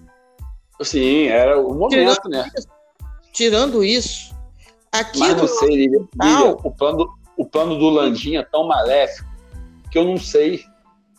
Não, não, mas não o que sei. eu digo é que São Paulo enfileirou três mundiais, tal, pode ser, pode mas num prazo mais curto, mais curto que eu estou dizendo. Tipo ah, 10 anos. Não. não, não, não. Assim, na verdade, eu, eu acho que o futuro, é, com o mundo globalizado, se essa doença permitir, se a gente voltar para aquele ritmo de globalização que a gente estava, ah, sei lá, cinco anos atrás, né? É, o, o Flamengo vai ser o time das Américas, e aí, de repente, na, na Argentina vai sair Boca ou River, e no Brasil vai ser Flamengo e Corinthians, se o Corinthians tiver uma administração mais ou menos. Isso é boa, não, mais ou menos. Aí você vai ter esses dois times saindo uma porrada de igual, não de igual para igual, porque é, o câmbio, o poder financeiro ainda vai estar na, na Europa. Mas podendo o, o Flamengo, o Flamengo, porque assim, é diferente da gente por time grande da Argentina. Né? A gente tem uma torcida que clica a porra toda e, e hoje o dinheiro tá no, no, mouse, né, cara?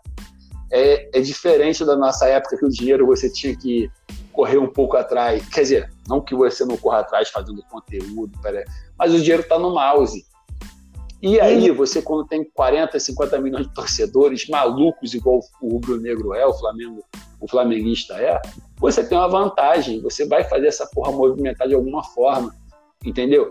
E aí você, ah, beleza, você não vai ter o Cristiano Ronaldo, não.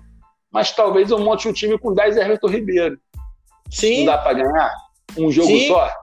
Porra, futebol é futebol. O jogo é igual o pessoal falava. Eu achava que a gente ia atropelar o Liverpool. Eu falava, pô, a gente vai atropelar esse filho da puta igual foi 81. É 3 a 0 eu, eu, eu, eu não falei. É. Eu, em 10 anos, só para completar, em 10 anos, para mim, o Flamengo já livra tudo. Do Brasil, talvez não das Américas, porque tem o Independente, que tem um monte não, de. Tem... Em 10 anos, a gente pega a primazia destacada de tudo. De tudo. Sim, até porque é, a é politicamente. E o, política, política rubro-negra falando, né? Em, em, relação ao Corinthians, eu acho que a gente já livrou pelo menos uns cinco anos aí de vantagem. Eu não sei, não sei porque essa briga com a Globo acho que vai, vai, vai ficar ruim pra gente. Agora. Não, tem, não. Tem... Ó, são brigas. São brigas que, como você mesmo falou, são brigas business, não é briga, briga. O cara sabe onde, quando vai. Eu também acho que os caras vão saber onde recuar, os caras não vão pensar ah, até. É, ou a própria os Globo. Não são burros, não. A Globo também perdeu, né? Assim, a Globo tá fudida, né, cara? A, a Globo Mas... tá fudida. A Globo, a Globo perdeu hoje a Libertadores. É, é. A, a, MP até caiu hoje. Tudo bem que a MP caiu hoje foi a vitória da Globo. Mas ela não sabe até quando vai ter essa vitória mais no bolso. Né? Então, assim, tem muita coisa para rolar. E os dois se amam, se amam no, sua, no seu desejo de grandeza. Não, Eles têm e, dois e... pontos em comum, entendeu, Léo? Globo e Flamengo sempre querem a dominação, principalmente esse Flamengo que já é dominante. E como você bem Sim. falou, tem uma administração que busca, busca a dominação Não. permanente. E, e, eu, vou, eu vou um pouquinho mais longe. Né? É, o Flamengo hoje está com tanta sorte. Eu acho que o nosso único problema, por mais que eu acho que no futebol, eu já defendi o Marco Braz no futebol desde o início do Bandeira. Porque, para mim, o cara que conseguiu segurar um vestiário com o Bruno, Adriano, Léo Moura sendo o corno do Álvaro, o Williams, Zé Roberto, o cara conseguiu segurar esse vestiário, para mim o cara já era pica. Então, assim, eu sempre defendi. Então, mas, assim, o meu problema hoje não é duvidando da índole do cara, tá? É, tirando por aí. É você dar a chave do cofre pro Marco Braz, que eu acho que talvez ele perca é, essa administração que a gente faz das finanças tão bem. Mas se a gente pensar legal, hoje o Soflar, que não é um grupo de filha da puta, é um grupo que não sabe de futebol, um grupo que eu acho meio burro nessa questão. Mas assim, não, tem ladrão ali, ele, ele vai ganhar, ele, ele, se o Landim sair, quem entra vai ser alguém do Soflar. E nem digo mais do Soflar, porque o Valim também brigou. Né? Então hoje você tem o Soflar, o Valim e a pessoa do Landim. Qualquer um desses três grupos que entrar no Flamengo, o Flamengo também tá servido. Concordo? Não, acho Entendeu? que não tem mais, não tem mais aventura. A gente não vai ter mais Patrícia Morim, não vai ter mais Hélio Ferraz. É, eu não estou não estou falando da índole da pessoa, não estou falando, me entenda, estou falando de falta de capacidade administrativa. Sim, entendeu? Sim. Mas eu também acho que não corre. Lógico, a gente nunca pode dizer que é impossível, porque futebol é futebol, né? Sim. Futebol, não, futebol, futebol, uma... clube social, clube social, só tem 3 mil pessoas que votam no mundo de 40 mil. Pois é. Só que. Então, impossível não eu, é. Eu, eu, eu, eu, posso dar, eu posso dar uma palavra que vai ser é, impopular agora? Eu. Deve, meu filho eu, eu, eu, eu, discordava que o Flamengo, eu achava que o Flamengo, como sócio torcedor que, que sou, e agora nem sou mais, para falar a verdade, mas que eu era, que o, o sócio torcedor tinha que votar. Eu achava isso. Quando eu entrei, falei, porra, a gente tem que votar porque. Porque é, é, um, é um direito, porque 3 mil pessoas não podem decidir o, o futuro do Flamengo.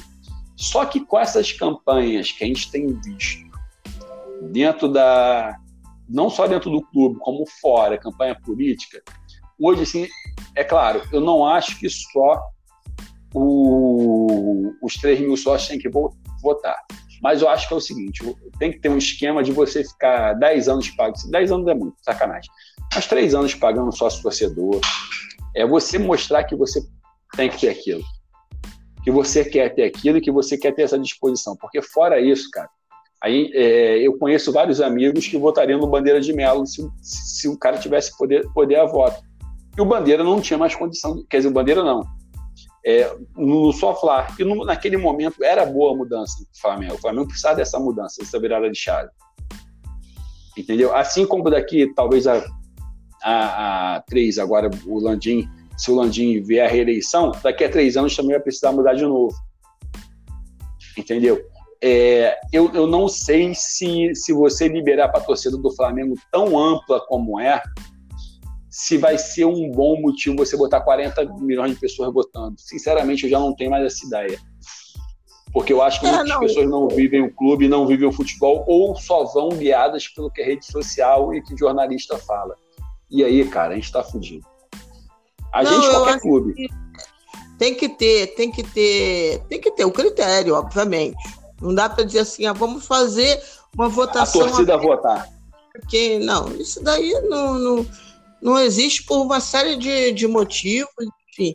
Mas eu acho que tem uma turma muito séria nessa, nessa parte aí de administração, que ainda falta muito, ainda falta muito para profissionalizar. Ainda tem uns carrilhão ali que, né, Precisa. Sim. Mas esse, essa parte financeira, a meu ver, da responsabilidade fiscal, que tanto se diz, eu acho que ela está mais ou menos bem guardada por um bom tempo. É, cara, eu, por exemplo, eu não sei. Eu, eu acho que o, a gente vai ter essa resposta da responsabilidade fiscal se o Bandeira for responsabilizado pela morte das crianças. Não responsabilizado diretamente, né? É, mas ele, assim, não estou tirando a culpa do, dos caras que assumiram lá, não. Mas em um mês, você, em qualquer empresa gigante, igual o Flamengo é, você não sabe de tudo, né? Então, assim, é claro que quem vai rodar vai ser o cara que assinou lá e, e pelo que a gente viu nas últimas matérias, o cara assinou sem um trabalho ter sido feito, né? É, enfim, então isso vai ter que ser investigado. Mas se um cara é responsável por isso, quer dizer, tem a responsabilidade maior por ser o presidente, igual se acontecesse hoje seria o Landim, é o Bandeira. Igual a gente deu a sorte do cacete daquele daquele refletor da ilha do Urubu não cair na cabeça de ninguém. Sim. Né? Entendeu? Que seria uma outra responsabilidade, já de quem? Ah, seria do Strauss, seria, sei lá, quem assinou? Não, seria de, do, do VP da, da área e, e, do, e do diretor remunerado da área e do presidente. Entendeu? Por quê? Ah, ali teve algum. Ah, foi erro de quem? Foi da construtora? Foi, mas quem aprovou? Quem assina? Eu trabalhei, eu trabalhei em empresa que eu vendia máquina em obra. Toda medição, alguém assina para falar que aquilo está certo, o, o cara me entregou o que prometeu ou não. Então, sim. Mas essa cadeia é... de responsabilidade é que eu acho que precisa melhor ser averiguado. Aí, o o... aí, aí que entra a questão que eu, que eu falo. Porque eu acho que, politicamente, eles vão tentar conchambrar todo mundo. O que é errado. Porque se fosse numa Philips da vida, é que eu estou olhando para o monitor aqui, é, Samsung da vida, é, uma Intelbras da vida, tô falando empresas que eu estou olhando aqui na, onde eu estou. É, essa busca seria no, no CPF do cara e foda-se, não tem política no meio. É o diretor da área, o gerente da área, o gestor, valeu, irmão. Ele que vai segurar. Agora, Sim. no Flamengo ainda tem política. Né? Aí, tem. Vai, você, tem não, você, tem, vários grupos, tem daí... só tem sinergia, tem vários grupos. Isso tem... daí, isso, mas isso daí, ô Léo, vai existir por toda a eternidade. Sim, porque a gente é um clube social, né? É, porque a gente não é empresa. E, e, e cara, gente, eu não sei até que hora você. Eu não sei o Parangolé quanto tempo fica falando, é, qual o tempo que você tem na, é, nesse podcast. Não sei se tem limite, se não tem. Mas eu, não, a gente pode marcar. A não ser que algum problema, a gente marca o Pangolé, Parangolé 2 e adentra no que não, você não, quiser. Eu já, na verdade, eu estou me oferecendo. Não, não, eu não tenho problema nenhum. Estou aqui, ainda tenho três cervejas. Enquanto eu tiver combustível, eu estou falando. É... Estou falando porque assim a gente vai acabar, a gente acaba puxando muitos assuntos, né? É. E, e, e, que a gente acaba não, não conseguindo falar de tudo. É. Né? Ou, ou, ou, se aprofundar tanto. Né? Mas assim, é, é, é bem por aí. Eu, eu acho que a política do Flamengo ela tem que ser renovada. Quer dizer, ela foi renovada, graças a Deus, já na, na entrada do Bandeira. E que legal que o grupo rachou. Sinceramente, eu acho bem bacana que o grupo rachou. Eu acho bem bacana que o grupo rachou de novo agora com essa saída do, do, do Landim, do Varim. Porque é, com, com, eu, eu, eu tenho a tranquilidade, sem votar, que o Flamengo tá, vai, vai ser bem gerido economicamente, administrativamente. Entendeu? Então, assim, a gente tem a tranquilidade de mais 10 anos aí. Depois a gente vê o que, que vai acontecer. Hum. Eu acho que é por aí sim. Eu acho que é, acho que a gente já vai marcar um dois para falar um pouco sobre isso. É... E, e, e, na verdade, nós tocamos em vários assuntos que são importantes, porque na verdade é esse rubro-negrismo que estava clamando em você da última vez que a gente conversou, em mim. É, é, é isso, a gente está preocupado com o futuro do Flamengo. Eu, eu brinco que o rubro-negro, até pelas agruras que passou da vida, ele é a criatura mais bem informada, é o torcedor mais bem informado do Brasil. Sim, eu, eu, eu, eu acho que, assim, aí é aquilo, a Flá Twitter, né, fez um monte de monstro aí, que eu não quero nem falar o nome, mas a Twitter foi responsável por, é, por amadurecimento de várias pessoas, né, de, de vários rubro-negros em relação à questão política. Eu tenho uns amigos que viraram, que resolveram. Eu não tive grana na época, é, mas que resolveram virar sócios do clube para poder ter direito a voto, para poder participar, coisa que, que nunca tinha sido pensado antes por eles, entendeu? Tem pessoas que trabalham. Eu pensei nisso, só que eu não tive grana para ser, entendeu? Porque eu queria. Hoje está dando, dando pitaco lá dentro, falando pra caceta. Eu queria, meu sonho, entendeu?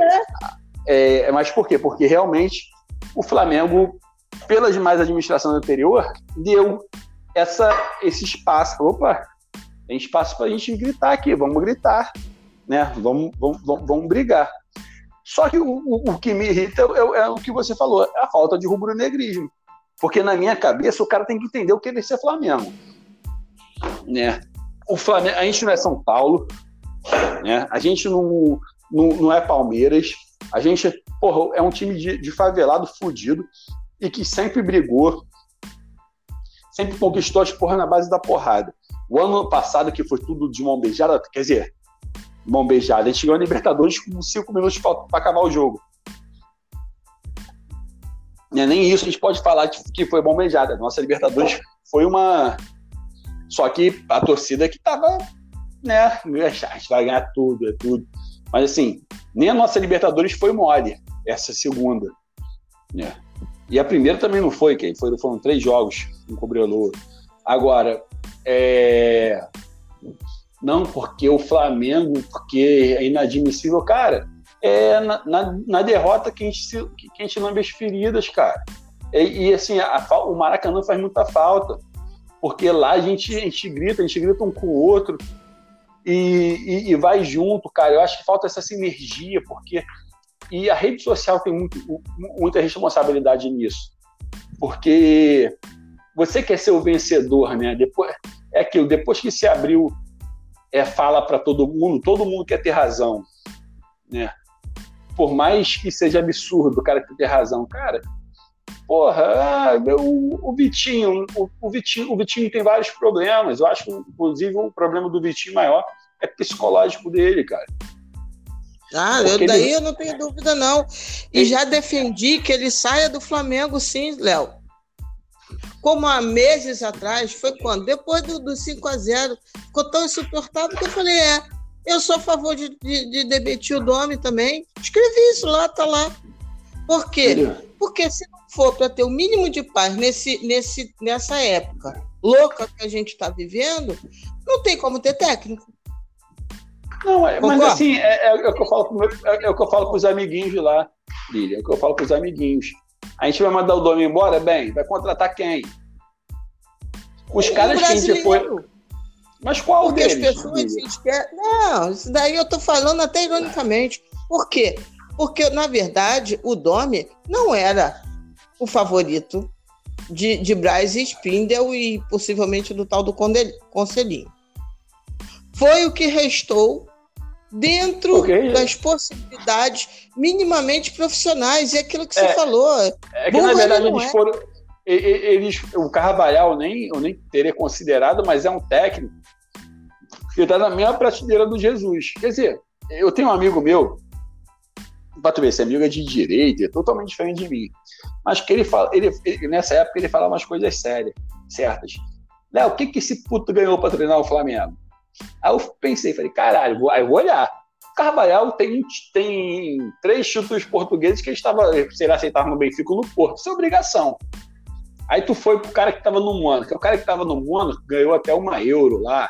Foi uma semifinal de Champions. Mas o restante também era três títulos portugueses E, porra, caralho, se você tá no Benfica ou no Porto, é igual em Minas. Se você tá no Cruzeiro ou no Atlético, em 10 anos tem que ganhar 5 títulos. Estaduais, o restante não precisa. É, isso é obrigação. Quer dizer, não é que não precisa. A tua obrigação é essa. Né?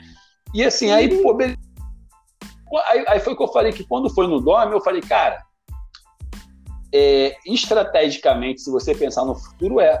Igual o pessoal fala, ah, o cara do Independente Del Valle. Pô, sinceramente, eu não tinha visto nenhum jogo olhando pro jogo do cara. Eu vi os dois jogos com o Flamengo. Tem uma coisa do cara que me agrada, que agrada todo o rubro-negro. O cara é inquieto. Né? Mas o Domi, no último jogo, já está inquieto também, já aprendeu isso. Não é burro. Ele já está reclamando com o juiz. Bobear, tá, tá quieto até demais. ele já tá não, cara, cartão o... amarelo. Qualquer o dia Dom... desse ele vai ser expulso. O Domi na quinta-feira encheu o saco do. Foi... Quem estava no primeiro tempo? Foi o Vitinho, né? Ou foi o Lincoln? Acho que o Vitinho entrou no segundo. Meu irmão, ele foi encheu o, o saco do Lincoln o jogo todo. O que ele gritou com o Lincoln era que o Jesus estava com o Arão entendeu? Que é um jogador, é, assim, igual o Arão. O Arão foi um puto jogador com Jesus. O Arão é um jogador de personalidade que precisa de alguém para. É aquele, é aquele colega de trabalho teu que se você não falar, ô filho da puta, eu tenho que entregar essa porra essa, essa semana, o cara não vai te entregar. Uhum. O Arão, o Arão é esse aí, cara. Você falou, né? Eu lembro de quem? Não sei se foi o Felipe Luiz. Acho que sim. Ou o Felipe Luiz ou o Rafinha.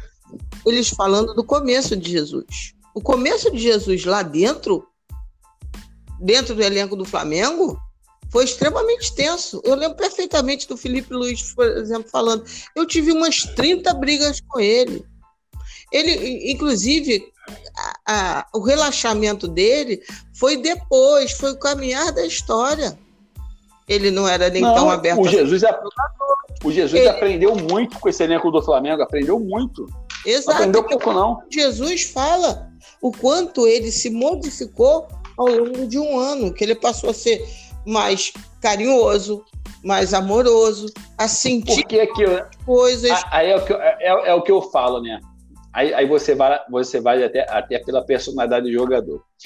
O Felipe Luiz nem ganhou tudo assim, igual você, igual a gente pensa. Só que você vê o Felipe Luiz, ele é aquele cara, é, é um nerd. O Felipe Luiz é um nerd. Só que tu vê o, o Rafinha, o Rafinha é um filho da puta. O Rafinha, o Rafinha disputa samba todo ano aqui na, nos quatro ou cinco esquadros de samba. Ele, ele, não assina, mas ele disputa. Mas o Rafinha, ele, ele, ele não gosta de perder. Tu olha na cara dele. Você tem um Gabriel, o Gabriel, que tu vê também, o cara não gosta de perder. Uhum. O Arrascaeta, o Arrascaeta, até o técnico do Uruguai falou essa semana que aquele jogo do Palmeiras surpreendeu ele, realmente surpreendeu todo mundo, a liderança dele. Você contratou caras né? Que não gostam de perder. E é o que, é o, que o Bandeira não fazia por causa do Rodrigo Caetano, aquele filho da puta. Uhum. Né? Contratava os caras que tinham cara da derrota, cara. Porra, Márcio Araújo. Ah, desculpa, vai falar que é preconceito meu, para, mas Márcio Araújo é para ser porteiro. Porra, porque aquele jeitinho dele. cara, não, não estou falando da tipo físico, nada. É o seguinte, a fisionomia dele, a fisionomia dele é um cara que está fazendo merda o tempo todo. E isso passa para a torcida. Uhum. O, Ar, o Arão, igual eu falei do Arão agora, o Arão, aquele teu colega de trabalho, que você sabe que se você não gritar com ele, falar, meu irmão, tu tem que entregar essa porra, o cara não vai te entregar. Uhum. Entendeu? Diferente, diferente do, do, do Rafinha. O Rafinha é aquele cara que faz merda. Fala, vou fazer, vou resolver, foda-se. E aí você pega um grupo desse, né? Um grupo que tem um Rodrigo Caio, que é um zagueiro de condomínio, mas que veio para cá para provar, para provar uhum. para os outros que ele é pica. Aí você tem, você contrata um Rafinha, contrata um nerd para lateral esquerda, acha um espanhol na segunda divisão que o maluco joga para caralho, arrebenta. Vou te você dizer. me traz um Gerson, Vou que é um fazer... cara que é marrento, o Gerson não perde uma dividida. Léo, hoje eu tenho mais saudade do Mari do que do JJ. Você tem noção. Porra, o, cara, vou, mas vou te falar, tem um, tem um garotinho, tal de Natan. Não, Natan é sensacional. É o titular, meu. Ah, hoje é o titular, é ele. É o Rodrigo Caio e ele. E foda-se que tem nome. Foda-se que a gente gastou dinheiro no Léo Pereira e no Gustavo Henrique. É o Natan. Uhum. Moleque tranquilo. É bicuda para quando tem que dar bicuda. É porrada contra. Igual o Ramon. Uhum. Hoje, se o Felipe Luiz não pode jogar, é o Ramon. O Ramon uhum. tá pronto. Ah, com todo respeito ao Renê. É, é, o que eu sempre falava no passado. O Flamengo tem, tem dois times. Porque você tinha o Felipe Luiz, que é um lateral que aqui no Brasil sobra, né? E, e até no mundo ele é muito bem, porque assim, você não, não vê laterais esquerdos picas em todos os lugares do mundo. Lateral é até uma, uma posição carente em todas as seleções. Você tem o Felipe Luiz e você está sobrando. O Renê era o melhor lateral esquerdo depois do Felipe Luiz no Brasil. A, uhum. a verdade é essa. Uhum. Só que a gente tem que. Tá, tá, tá, tá, com o moleque pedindo passagem. É. Mas não tem jeito, o moleque tá. Passagem, eu acho que essa passagem de bastão pro Ramon já tá muito próxima. Tanto... É, não, eu, eu tenho medo, eu tenho medo, por exemplo, eu acho que o Renê não tinha que ter jogado quarta eu tenho medo, porque assim, o Domenech, ele sabe também, o cara que trabalha com futebol, que ele não pode perder o grupo. Exato. Era isso. E, e, o grupo, e o grupo tem os cascudos, né? Tu acha que ele vai mexer com. Por exemplo, ele já mexeu com o segundo goleiro, né? Eu agora acho é que ele vai mexer. Eu acho que ele vai mexer. Eu acho que eu, ele vai... Agora, agora já é o Neneca. Igual, igual por exemplo, para mim, entre Mikael, Vitinho, Parará, eu, é Bala, né? O moleque veio do Madureira, que tá lá. É, Guilherme Bala. É o Bala. É o Bala, meu irmão. A é mesma... o Bala. Bala não, Bala, Bala, Bala não sentiu a camisa. O Bala se machucou. Não tem medo. E ainda tem o Lázaro, hein? Ainda tem o Lázaro. Ainda tem o Lázaro que não teve chance. Só que assim, como tá. é que ele vai falar? Como é que ele vai fazer no grupo hoje para barrar? Um... E assim, o Mikael é o outro que sentiu. Uhum. O Mikael não tinha sentido. O Mikael psicologicamente sentiu. Né? E, e, é, voltando a falar do Vitinho. O Vitinho é esse cara introspectivo, cara. O Vitinho, no, no um contra um, se ele acreditar nele, não perde bola para ninguém. O cara bate, bate com as duas. Me lembra até o Peralta, que eu achava que o Peralta ia dar certo pra caramba do Flamengo, só fez merda. Mas assim, é, para ver, os, os caras falam de Vitinho e o Peralta, porra. Peralta, mas o Peralta pelo menos era cachaceiro, tirava foto fumando charuto, com, porra, na porra da boate, cheio de, cheio de menino do lado e tal. Aquele mau exemplo. Mas assim, o, o Vitinho, ele sente. E assim, como ele foi contratado no momento que ele foi, como a maior contratação do Flamengo, ele se sentiu. Ele falou, porra, eu tenho que resolver. Depois que ele não resolveu, e aí foram chegando outros jogadores que foram assumindo o lugar dele, e ele ficou encostado, ele sentiu mais ainda. É o que ah. você falou, Vitinho, hoje. Ele vai reforçar o time? Vai. Mas no Flamengo ele não vai jogar mais. O Mikael é tem deficiência técnica, é diferente. O Mikael foi uma bomba que o português trouxe. É deficiência uhum. técnica. O, o Mikael ele não tem capacidade de vestir a camisa do Flamengo. É o que as pessoas falam, é um peladeiro. Mas que se você olhar, aí, aí que eu falo, é, tudo a gente tem que olhar o contexto, né? Você olha o contexto do, do final do ano, e o Mikael arrebentou, e o Flamengo precisava de um reserva para jogar na, pelas pontas. Aonde você iria? Se o Flamengo não contrata o Mikael, o Palmeiras contrata, era uma chuva de porrada, igual foi quando o Rony foi contratado, igual quando a gente contratou o Marcelo Cirino, que se a gente perde o Cirino também, seríamos é, falados pra caramba, quando a gente perdeu o Dudu, né, que na verdade o Flamengo tinha o Dudu e o Marcelo Cirino, o Flamengo escolheu o Cirino e o Palmeiras foi no Dudu. Mas assim, um dos dois tinha que ser contratado e, e o Cirino, na época, o Palmeiras chegou junto até o final e, na verdade, o Palmeiras foi no Dudu, porque o Flamengo contratou o Cirino, não foi, não foi o contrário, só que o Dudu deu mais certo. São aquelas coisas de contratação que você só vai saber se o cara vestindo a camisa. Né? Mas os caras estão reclamando de Mikael, nunca viram o Lúcio Bala, porra. porra, tô... Eu senti do fundo do baú. Os caras nunca viram o Lúcio Barra, que foi a mesma coisa. Mas é isso, assim, a, as vivências negras hoje, é, na verdade, quando falam, quando eu peço calma e o pessoal me diz que eu sou torcedor profissional, eu acho que na verdade eu que estou sendo apaixonada e o outro está sendo muito profissional, dizendo que é impossível um jogador com o manto ter uma tarde boa. Eu coloquei naquele, eu, naquele jogo contra o Palmeiras, eu coloquei aquela frase do Nelson Rodrigues, né? Que há de existir o dia e que o Flamengo não, não precisará de jogador, nem técnico, dirigente, nem de porra nenhuma, e que apenas a sua camisa no varal ganhará os jogos. Eu acredito nisso, eu tenho pena de quem não acredita. Pois é, exatamente. Eu, eu, eu sou eu sou esse tipo também. Não é questão de profissionalismo, é o contrário. Não, sim, é, é que na verdade eu vejo, pessoas... eu vejo esperança, eu vejo quando o Flamengo está em campo, eu só quero ter esperança. Depois eu vou pensar, depois eu vou xingar o cara, é, ou não. Não, ou e, vou... e olha. Mas na hora. Não, na hora não eu, dá. Eu, e, e, assim, eu, e olha que eu, eu, eu, nem sou dessa galera que fala que não pode xingar durante o jogo, não pode vaiar, não. Eu acho que se tá jogando merda, tem, tem que. Tem Poder, Léo. Poder, tem, você pode tudo. Você Sim, pode não. tudo. Você pode vaiar com 10 minutos de jogo. Eu, eu, enquanto. Quando na Libertadores saiu Gerson, saiu mas quem, gente? Foi o Everton Ribeiro. Na final? Na final. Na, na final, final, foi o Gerson machucado, entrou o Diego. E, cara, eu sabia. É, e, assim, eu, eu ia falar uma coisa que eu não falei, tem que falar agora. Eu falava para todo mundo ano passado que o gol da Libertadores seria do Vitinho. Eu me atrasei, mas eu queria muito que o Vitinho tivesse feito aquele, aquele gol do. Que o, um daqueles Muitas... gols, cara. Ali perdeu ou perderia a esperança. Eu sou mais rubro-negra que alguém? Não. Mas ali, para mim, a única coisa que eu falei, vai, meu São Judas, faz o Diego fazer alguma coisa que preste. O cara é, o entrou bem. O Diego merecia, né, cara? O Diego merecia. Pois é.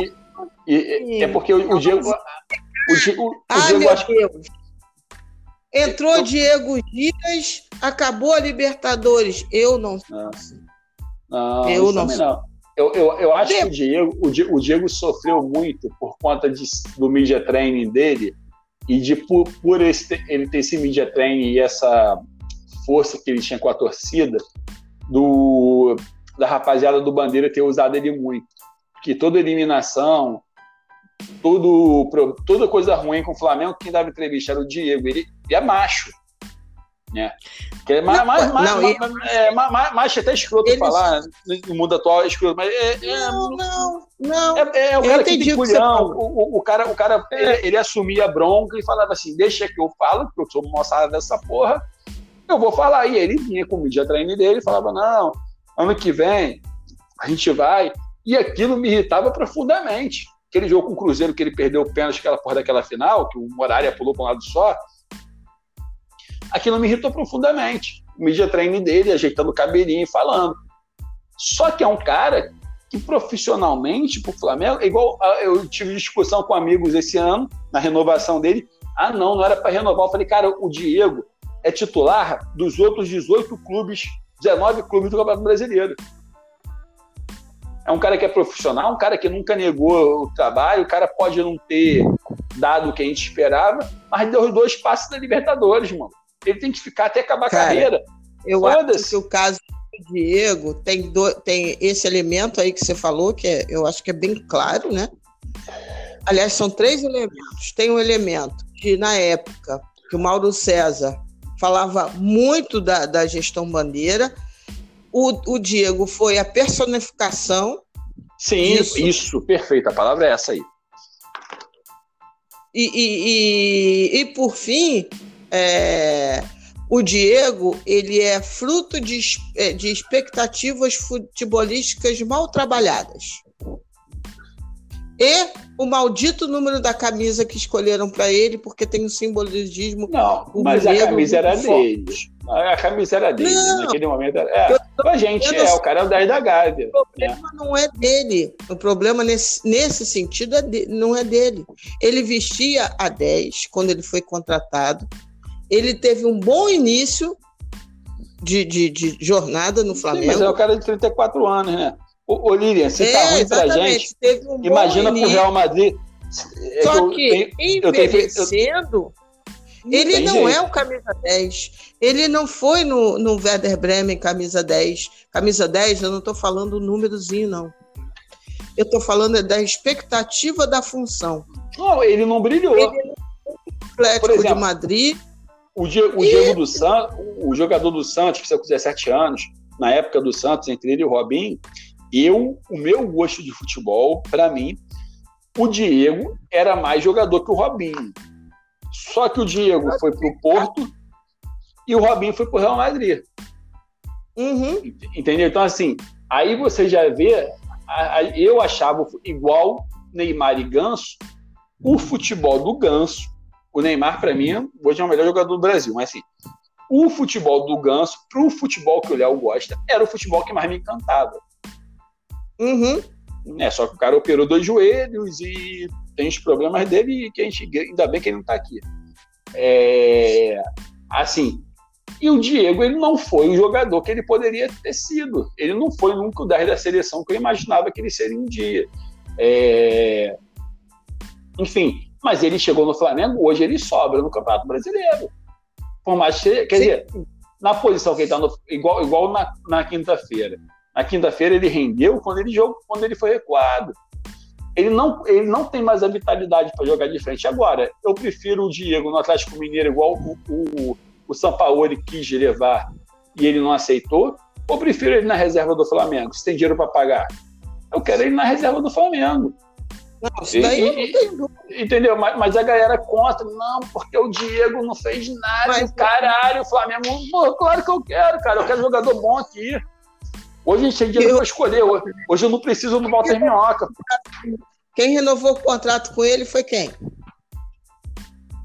Foi o Marcos Mar... Braz. Marcos Braz, mas é isso. A, a, até para você ter o um grupo na mão.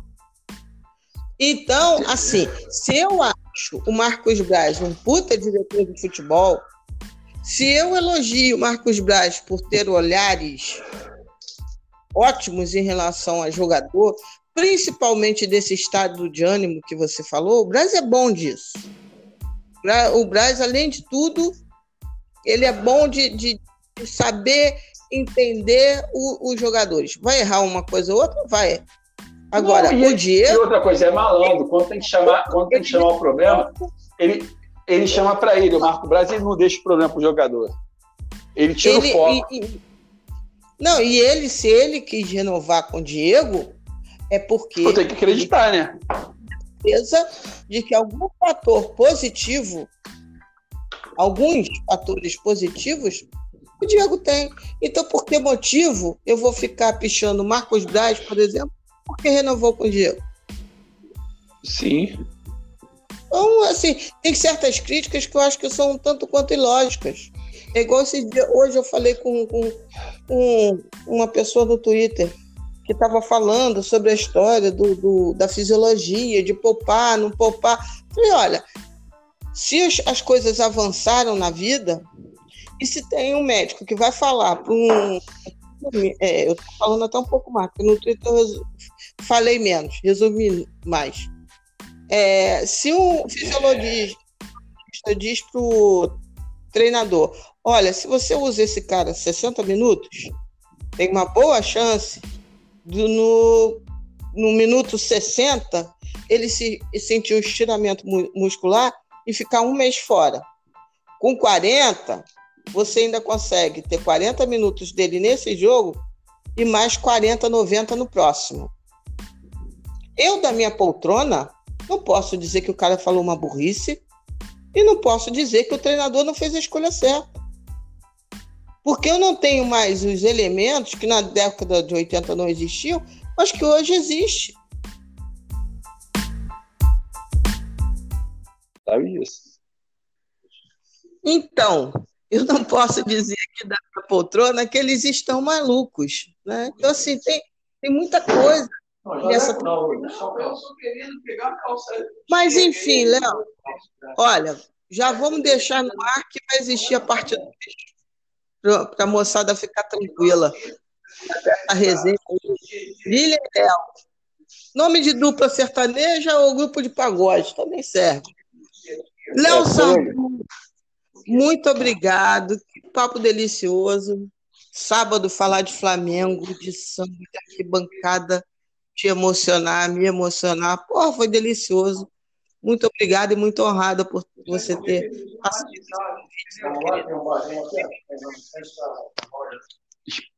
Cara, muito obrigado, Aninha, também pelo convite.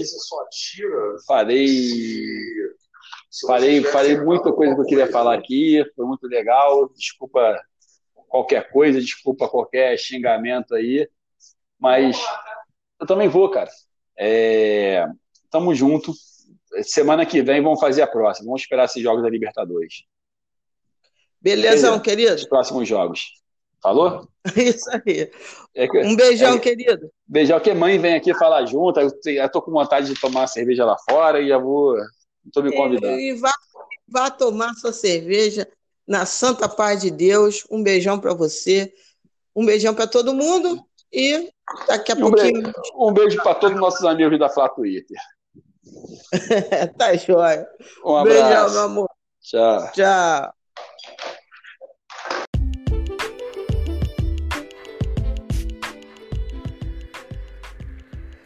Bom, e aí ficamos com esse super papo de arquibancada que eu tava querendo travar com alguém e achei meu amigo Léo Sardu.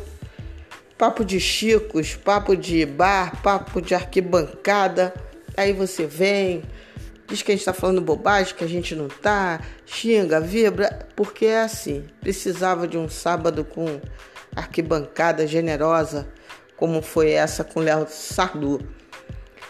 Mais tarde eu vou gravar um outro especial, esse com um tema mais é, focado, não tão arquibancado. Quer dizer, na verdade é muito arquibancada. Bom, vocês verão. Por enquanto, cuide-se e cuidem-se. Tomara que vocês se divirtam escutando esse podcast como eu me diverti conversando com meu amigo Léo. Cuide-se e cuidem-se. Axé para quem é de axé, amém para quem é de amém, shalom para quem é de shalom, saravá para quem é de saravá. De minha parte, namastê para geral, saudações rubro-negras, tenham um ótimo sábado e um domingo glorioso com a vitória do Mengão lá contra o Curica. Eu tenho fé no Mengo sempre. Depois eu vejo. Mas na hora do jogo, é fé no Mengo. Beijão, saudações rubro-negras.